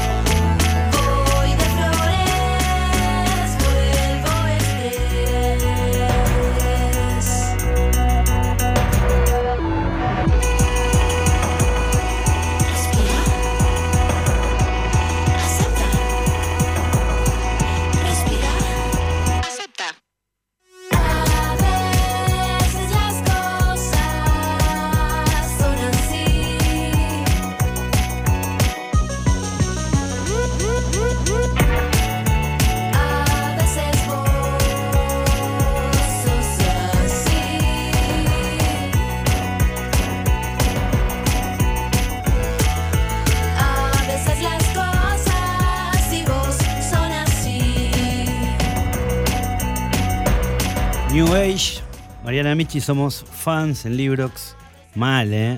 Fans de la primera hora de, Mariana Michi, que acaba de sacar el adelanto de lo que va a ser seguramente su próximo trabajo discográfico. La canción New Age, con varios cambios, pero bueno, voy a aprovechar que está Mariana del otro lado. ¿Cómo andás? Acá Rodrigo, Rulo. ¿Cómo estás, Mariana? Hola, Rodrigo, Rulo. ¿Cómo va? ¿Todo bien? ¿Todo bien? Bien, bien todo bien. Espero que no nos visite Monseñor Laguna, no sé si te acordás. El año pasado. El año pasado, el año pasado te entrevisté en el primer programa, le cuento a la gente, y cometí la laguna más grande desde la historia de Librox, así que espero que hoy no suceda. ¿No te acordás? Ay, no me acordaba, no, no me acordaba de eso. Me acuerdo de la entrevista, me acuerdo de la charla que fue muy linda, pero no me acordaba de eso. Fue buenísimo, igual, bueno. Igual, bueno, o sea, olvídate porque nos pasa a todos. Sí, sí, sí. no, sí, lo, lo, estoy superando en terapia. ¿Cómo andas, Mariana? estoy escuchando estos cambios y me, me, ponen muy contento porque yo soy fanático, digamos, de tus canciones que son súper eh, melanco, este, muy profundas, con guitarras y bueno, y noto un cambio de, de corriente, pero vos debajo de ese cambio seguís siendo vos misma, ¿puede ser? Ah, qué lindo. Bueno, eh, me alegra mucho lo que estás diciendo, en serio. Sí, sí. Eh, sí, o sea, este disco es, es, muy distinto, ya como que se, se presiente en el adelanto. Eh, también un poco, eh, este tema fue el primero que grabé. Claro. ¿Viste? Como el primero que, que, apareció de toda esta ola de temas sí. este, que terminaron siendo un disco. Y, y sí, yo siento que tiene como otra otra interfase, otra cara, otra máscara. Sí. Pero, pero sí, pero sí, digamos que yo soy la misma persona. Lo que pasa es que hay un montón de cosas que van apareciendo, que te van nutriendo, que y, también un poco las ganas de hacer cosas este, que no, no sé si la palabra que estaban pendientes, pero pero que ya pero que ya me gustaban hacer aunque no sabía cómo hacerlas, digamos. Y nada, y a medida que vas teniendo las herramientas vas pudiendo como como completar como algunos casilleros de sueños que vas teniendo. Y, siento que un poco este disco es eso, porque lo amo. Qué bueno, ¿no? debería decirlo así, ¿no? Pero, realmente me gusta mucho, me gusta, o sea, que haya una obra nueva y, y, sentir sentir mucho amor, o sentir como que fue un proceso fue un proceso muy lindo el laburo de este disco. Y, eh, nada, y estoy contenta como quedó. Te iba a decir que, que estuviste justamente, viste que tenemos todos que tratar de encontrar y de buscar tips para, eh, para, decir, bueno, estas son las cosas buenas dentro de todo lo malo que pasó. Y, y anduve chusmeando por ahí en gacetillas y en artículos. Digamos que vos eh, lo que decís es que, digamos que estuviste sola y empezaste a, explorar por un montón de lados, digamos, con sonidos. Por acá se nota que, que hay otro trabajo, hay otras texturas. Este, ¿Tiene que ver un poco con, con el encierro o nada que ver? Sí, tiene que ver con el encierro porque me dio tiempo a darle una, una dedicación medio 24/7. Qué bueno. Que, que capaz en otro momento eh, no, no, no, no, podía, ¿viste? O tampoco tenía las herramientas de, de laburo, tipo, para poder grabarme, o tampoco tenía los instrumentos. el disco anterior, o sea, además fue compuesto de una manera muy distinta, fue compuesto desde la guitarra. Claro. Y este disco no, fue compuesto desde la compu, lo cual es, es lo caso. Entonces, sí, tuvo, o sea, la verdad es que la cuarentena 2020 fue como fue muy intensa y un bajón obviamente para todos. sí. Pero pero sí el hecho de estar encerrada y no pudiendo tocar y no pudiendo hacer otras cosas me hizo como concentrarme en eso y justo igual se dio que se me abrió la canilla porque yo venía de dos años y medio sin poder componer un tema. No te puedo creer. Sí, como que terminé el disco de Cayó el Valiente y Dejaste todo. Dejaste todo en ese discazo. Dejé todo, pero además también, qué sé yo, evidentemente como que me di cuenta que todo tiene un tiempo. Al principio estaba muy angustiada porque no podía componer y fue como, che, esto es lo único que tenía para decir toda la vida, como no tiene sentido. Y, mm, pero bueno, o sea, es, es, eso, todo, todo tiene un momento, como que hay un momento de componer, hay un momento de grabar, hay un momento de expandir hay un momento de tocar, hay un momento de volver a la crisálida y así se va como Mira qué bueno. armando el ciclo. Entonces no, no hay por qué apurar. Como que ahora me quedé tranquila. Dije, ah, ok, llega cuando lo necesito, digamos. Ya está. Qué grande, qué grande Mariana Michi, en que siempre tiene lindas canciones para, para regalar, para mostrar. Está trabajando en su nuevo disco, adelantaste New Age. Me gusta la letra, porque me gustan esas letras que aparentemente dicen siempre lo mismo, pero van teniendo pequeñas, muy pequeñas variaciones que están buenísimas. Y a la vez me gusta porque también es una onda om, ¿no? Eh, hay un desencuentro, hay un desencuentro y es, ¿no? Bueno, eh, abracémonos al hinduismo, abracémonos a, a, pensar, a respirar y a no, no volvernos locos, ¿puede ser? Eh, es, un, hay un poco de eso y obviamente, o sea, eh, también durante el, 2020 como que esta cosa que decís de abrazarse a algo me pasó, como que entré en una de la meditación muy intensa, qué sé yo. Pero bueno, como que vengo igual también de un pasado de, mucho encuentro con, con, a ver cómo decirlo, con eh, comunidades espirituales, de búsqueda interior y qué sé yo. Y bueno, y hay muchas cosas que, o sea, yo en, general si bien, o sea, Cayó el Valiente como que habla mucho de mí, como que en algún punto no habla de, de, mi yo eh, cotidiano, ¿viste? Yo la verdad es que eh, me tomo todo bastante en chiste, si bien soy una persona muy emocional, lloro un montón, bla, bla, bla, pero digo, como que hay algo todo el tiempo de, que el chiste está muy cerca, de que todo me parece ridículo, en fin. Claro. Y, mm, siento que, que, que, este tema, o sea, este tema New Age, eh, eh, tiene una carga irónica bastante intensa, ¿no? Como, como algo que, después fue plasmado en, el videoclip. Claro, pero se nota. No sé, ese tema nació, o sea, se, lo compuse a una multinacional, que fue intentar hacer un pago y no me dejaron pagar algo que yo debía y fue como, che, oh. ni siquiera puedo pagarles, la puta que lo parió y me fui llorando. ¿Tenías contrato? Pará porque, pará porque paren las rotativas. No, una multinacional, este, una, eh, una prepaga, que ya no tengo, obviamente, ah, porque en, ese momento me había quedado sin la... Es un tema, un toque más viejo que lo había hecho. Ese fue el único tema que había compuesto en la viola. Em, y salió como en ese momento y fue un tema que, que compuse tipo cuando volví a mi casa, toda, ¿viste? Cuando de repente estás en esos momentos medio de colapso que se te cae un huevo al piso y te pones a llorar. Bueno, estaba medio en esa, en esa época. Y volví y compuse el tema era un tema eso, con, con guitarra, voz, claro. como medio mántrico, pero, pero que quedó ahí, fue como una especie de ejercicio de, de, de autosanación del momento. Sí. Y lo retomé durante el mes y a ver, te estoy escuchando medio. Ahí sí.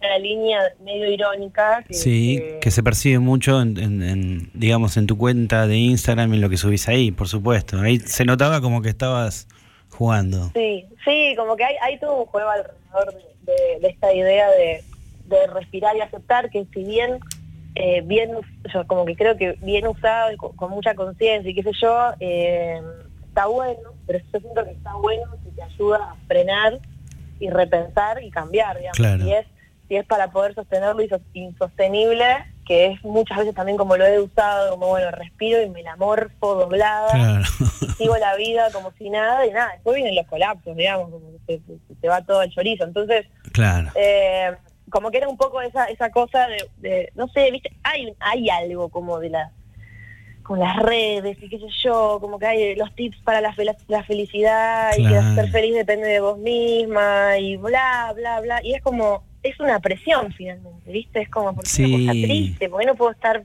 mal? ¿Por qué no puedo darle tiempo a un duelo? ¿Por qué no le puedo dar tiempo a llorar? Como... Sí, sí, y bueno, y, y, es un poco en respuesta a eso, como...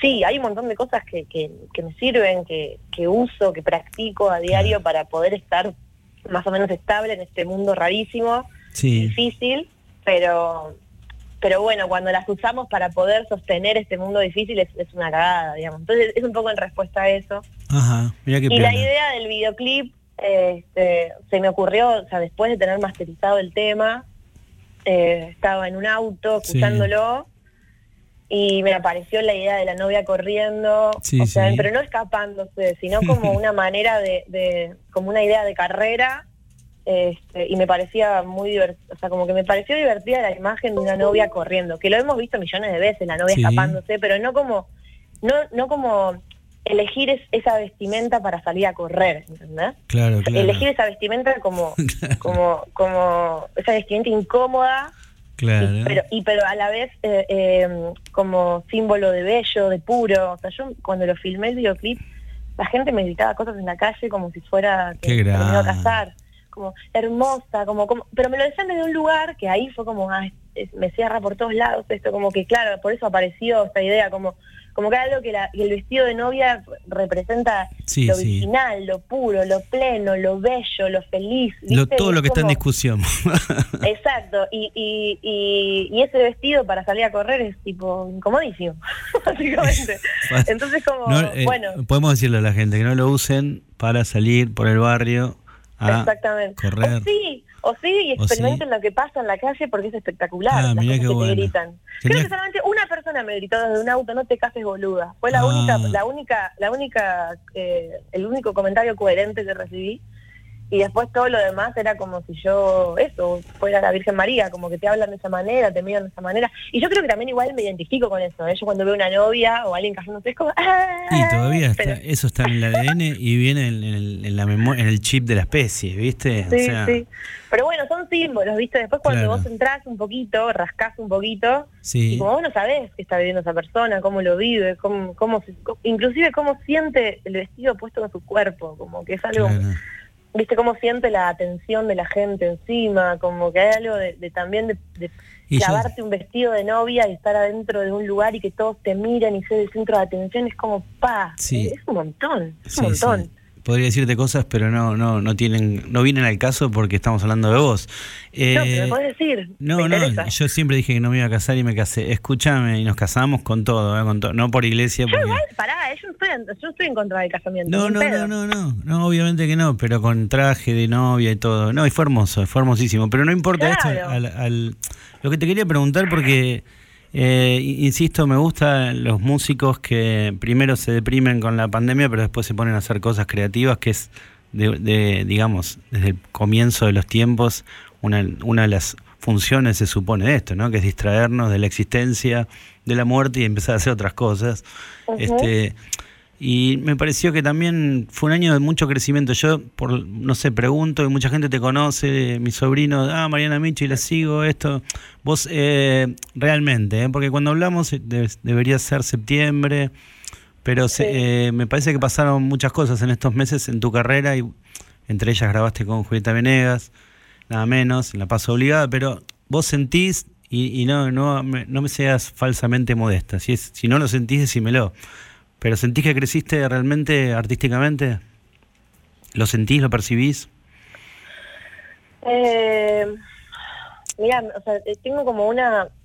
Y no es que quiera evadir la pregunta. No, no, además te puse mucho bajo presión.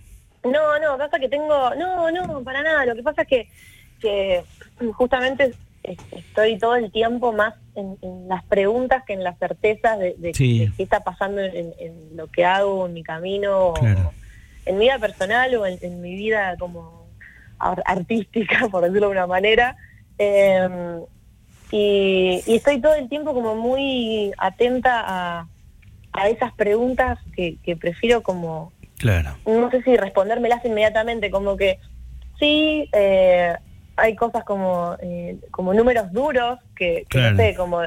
Pero pero después esos números duros también, como bueno, ¿qué, simbolizan? ¿Qué me devuelven? ¿Qué, ¿Qué yo que estoy dando? Como que estoy más con el foco en otro lado y no pensando tanto como si, si creció, si no creció, como que no... Mm. Ok, ok, entiendo. Yo que eso, como que es, que somos muy fans acá, somos muy fans y eso, viste, se nos nota. no, no, no, pero en serio me pareció como que, que estuvo buenísimo lo que hiciste y cómo capitalizaste todo digamos, para, para nada, qué sé yo, está buenísimo lo que lo va pasando. Lo que sí, lo que sí veo que, que, me siento como muy contenta por eso, que siento que es la primera vez que me estoy dando permiso para llevar a cabo ideas y que y que mm, eso y que tengo las herramientas y que, y que puedo encararlas con confianza más allá de que puedan aparecer inseguridades miedos y demás que es normal sí. este pero pero sí me siento como como merecedora, entre comillas, de, bueno, de ponerme a hacer, ¿viste? Como que eh, siempre tuve como algo medio, como, bueno, yo para qué lo voy a hacer, a quién le va a importar, como esa cosa así, ¿viste? Medio, medio boba, de, también para qué hacer si este mundo es así, no va a cambiar nada, cuál es mi granito.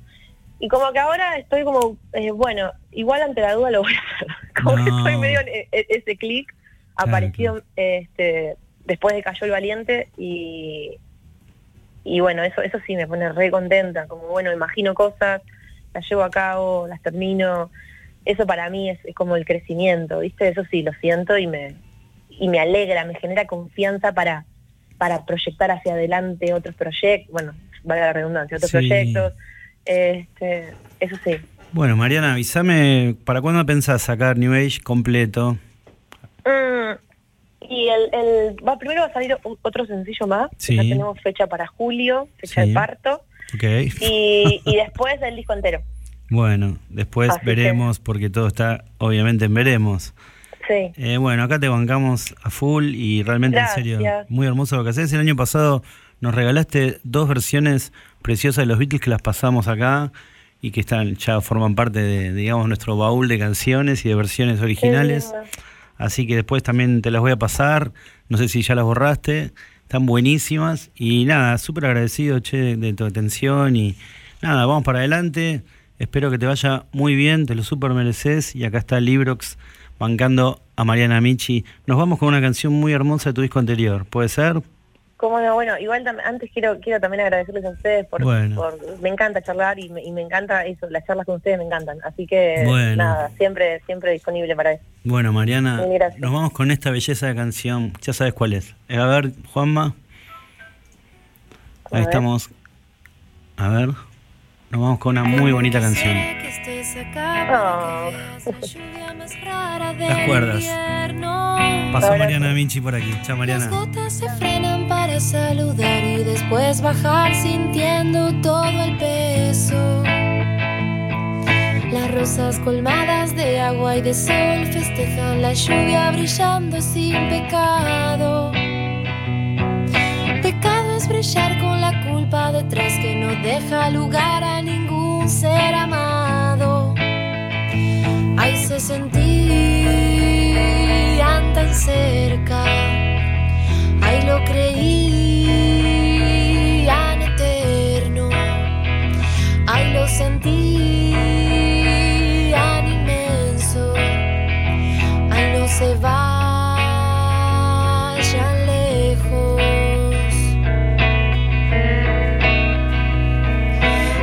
gatos que habitan sobre los tejados caminan despacio Bueno, y para cerrar esta edición de Librox, y a partir de ahora cerraremos todas las emisiones del programa de los libros y las canciones acá en Radio de la Ciudad, con algo que prepararon Leo Yola, el escritor Leo Yola, y Melina Alderete, que son unos micro relatos del conurbano que van a salir a partir del martes que viene, al cerrar esta emisión de Librox. Hoy es un relato de Gilda Olie y me parece una propuesta interesantísima le mando un abrazo a Leo Yola, también a Melina y a la autora Gilda. Y vamos a escuchar este relato, primer relato del conurbano aquí en Librox. nosotros nos vemos, seguramente nos oímos el martes que viene. Muchas gracias.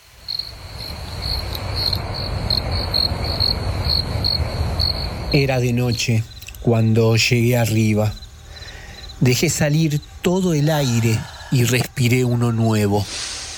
Me perdí unos segundos en las luces de Castelar cuando la bocina del tren me trajo de nuevo a donde estaba.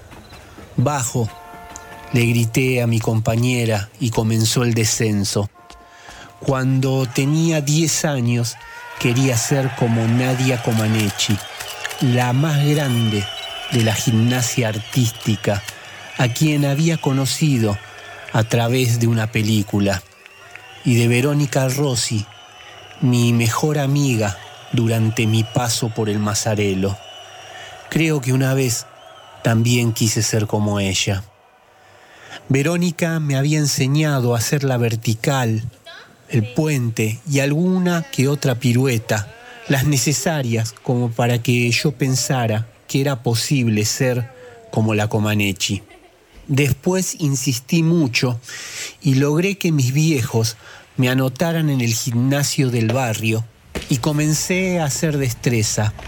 Así la llamábamos nosotros a la gimnasia artística, destreza. Cada día que pasaba, perfeccionaba algunos ejercicios y aprendía otros nuevos. Practicaba en el recreo y en el gimnasio. Yo sentía que podía volar como ella, que mi cuerpo flacucho era así a propósito porque estaba destinada a ser una gran gimnasta. Pero algo pasó en casa, o en muchas casas. La guita no alcanzaba, me tuvieron que cambiar de colegio y sacar del gimnasio. Y de a poco esos deseos de correr, saltar y volar se fueron apagando. Algunos saltos, sin embargo, quisieron revancha y la tuvieron cuando en el secundario la profesora de educación física nos dijo a unas compañeras y a mí que podríamos ir a jugar al equipo femenino de vóley del Dorrego, donde ella también daba clases. Fue amor a primera vista, jugar en esas canchas de parquet, viniendo de un campo de deporte que apenas tenía pasto. Para nosotras era como estar en un club, no en el gimnasio de un colegio. No éramos las mejores, pero entrenábamos fuerte y si algo tenía el equipo de las chicas, era aguante.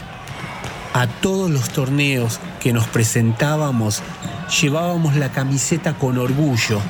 Éramos el equipo del Dorrego de Morón y nuestra presencia siempre se notaba cuando aparecíamos. Llegamos a estar federadas y eso nos infló más el pecho hasta ese campeonato en Rosario, donde nos dimos la cabeza contra la pared y ahí no nos alcanzó el aguante. Las jugadoras de los otros equipos eran enormes, nos bloqueaban cada una de las pelotas que intentábamos meter en su cancha y sus remates, como fusiles, nos dejaban aniquiladas. Esa realidad nos bajó de un ondazo, nos enojamos y nos pusimos tristes. Seguimos llevando la camiseta con amor durante un tiempo. Cursábamos el último año del secundario y poco a poco todas fuimos dejando la cancha de parquet para pisar otros suelos, quizás intentar otros sueños. Y pasó el tiempo, y con él los laburos, las historias, los amores y los hijos. Y el deporte ahora es de ellos, me dije. Pero ¿y yo? Confía en mí, ya vas a llegar. ¿Por qué te voy a mentir? Cuando empezás a escalar, no subís cuando querés, subís cuando estás lista, me decía Santiago, el profe. Ese día me puse el arnés y me enganché la cuerda con el nudo 8 que Santi me había enseñado unos meses atrás. Metí las manos en el magnesio y comencé a subir, asegurada por una compañera que me sostenía la cuerda y me cuidaba la espalda. Seguí la vía como pude y por cada metro que avanzaba escuchaba la arenga llegar desde abajo con más fuerza. Venga, un poco más. Estira el brazo derecho, ahí va. Y aunque la escalada deportiva parece un deporte solitario, no lo es. Siempre necesitas de los otros. Y en este caso, esa arenga me elevaba. Subo el brazo izquierdo, ahora un paso más, y ya estoy arriba. En mi cabeza se borran todos los no podés y los no puedo. Y ahí estaba, con los brazos que me explotaban, las manos que apenas me respondían, las piernas que me temblaban, y yo miraba las luces en la noche de Castelar, con esa adrenalina de haberlo logrado. Bajo, le grito a mi compañera y comienzo el descenso. No soy nadie, pero todavía vuelo. No estoy con las pibas de vóley, pero acá también hay equipo. Y no subí a todos los muros, tal vez nunca lo haga, pero puedo decir que aún lo intento. Gilda Oye nació en Morón el 22 de abril de 1977. Trabajó casi 20 años como operadora de cabina en la sala de proyección de la cadena de cines Showcase en Aedo y en la actualidad es operadora en el Teatro Gregorio de la Ferrere, donde funciona un espacio inca. Es profesora de lengua y literatura, egresada del Instituto Superior de Formación Docente número 45, el Julio Cortázar, y miembro fundadora de Te Caigo en Cuero, el Coso Literario del Oeste.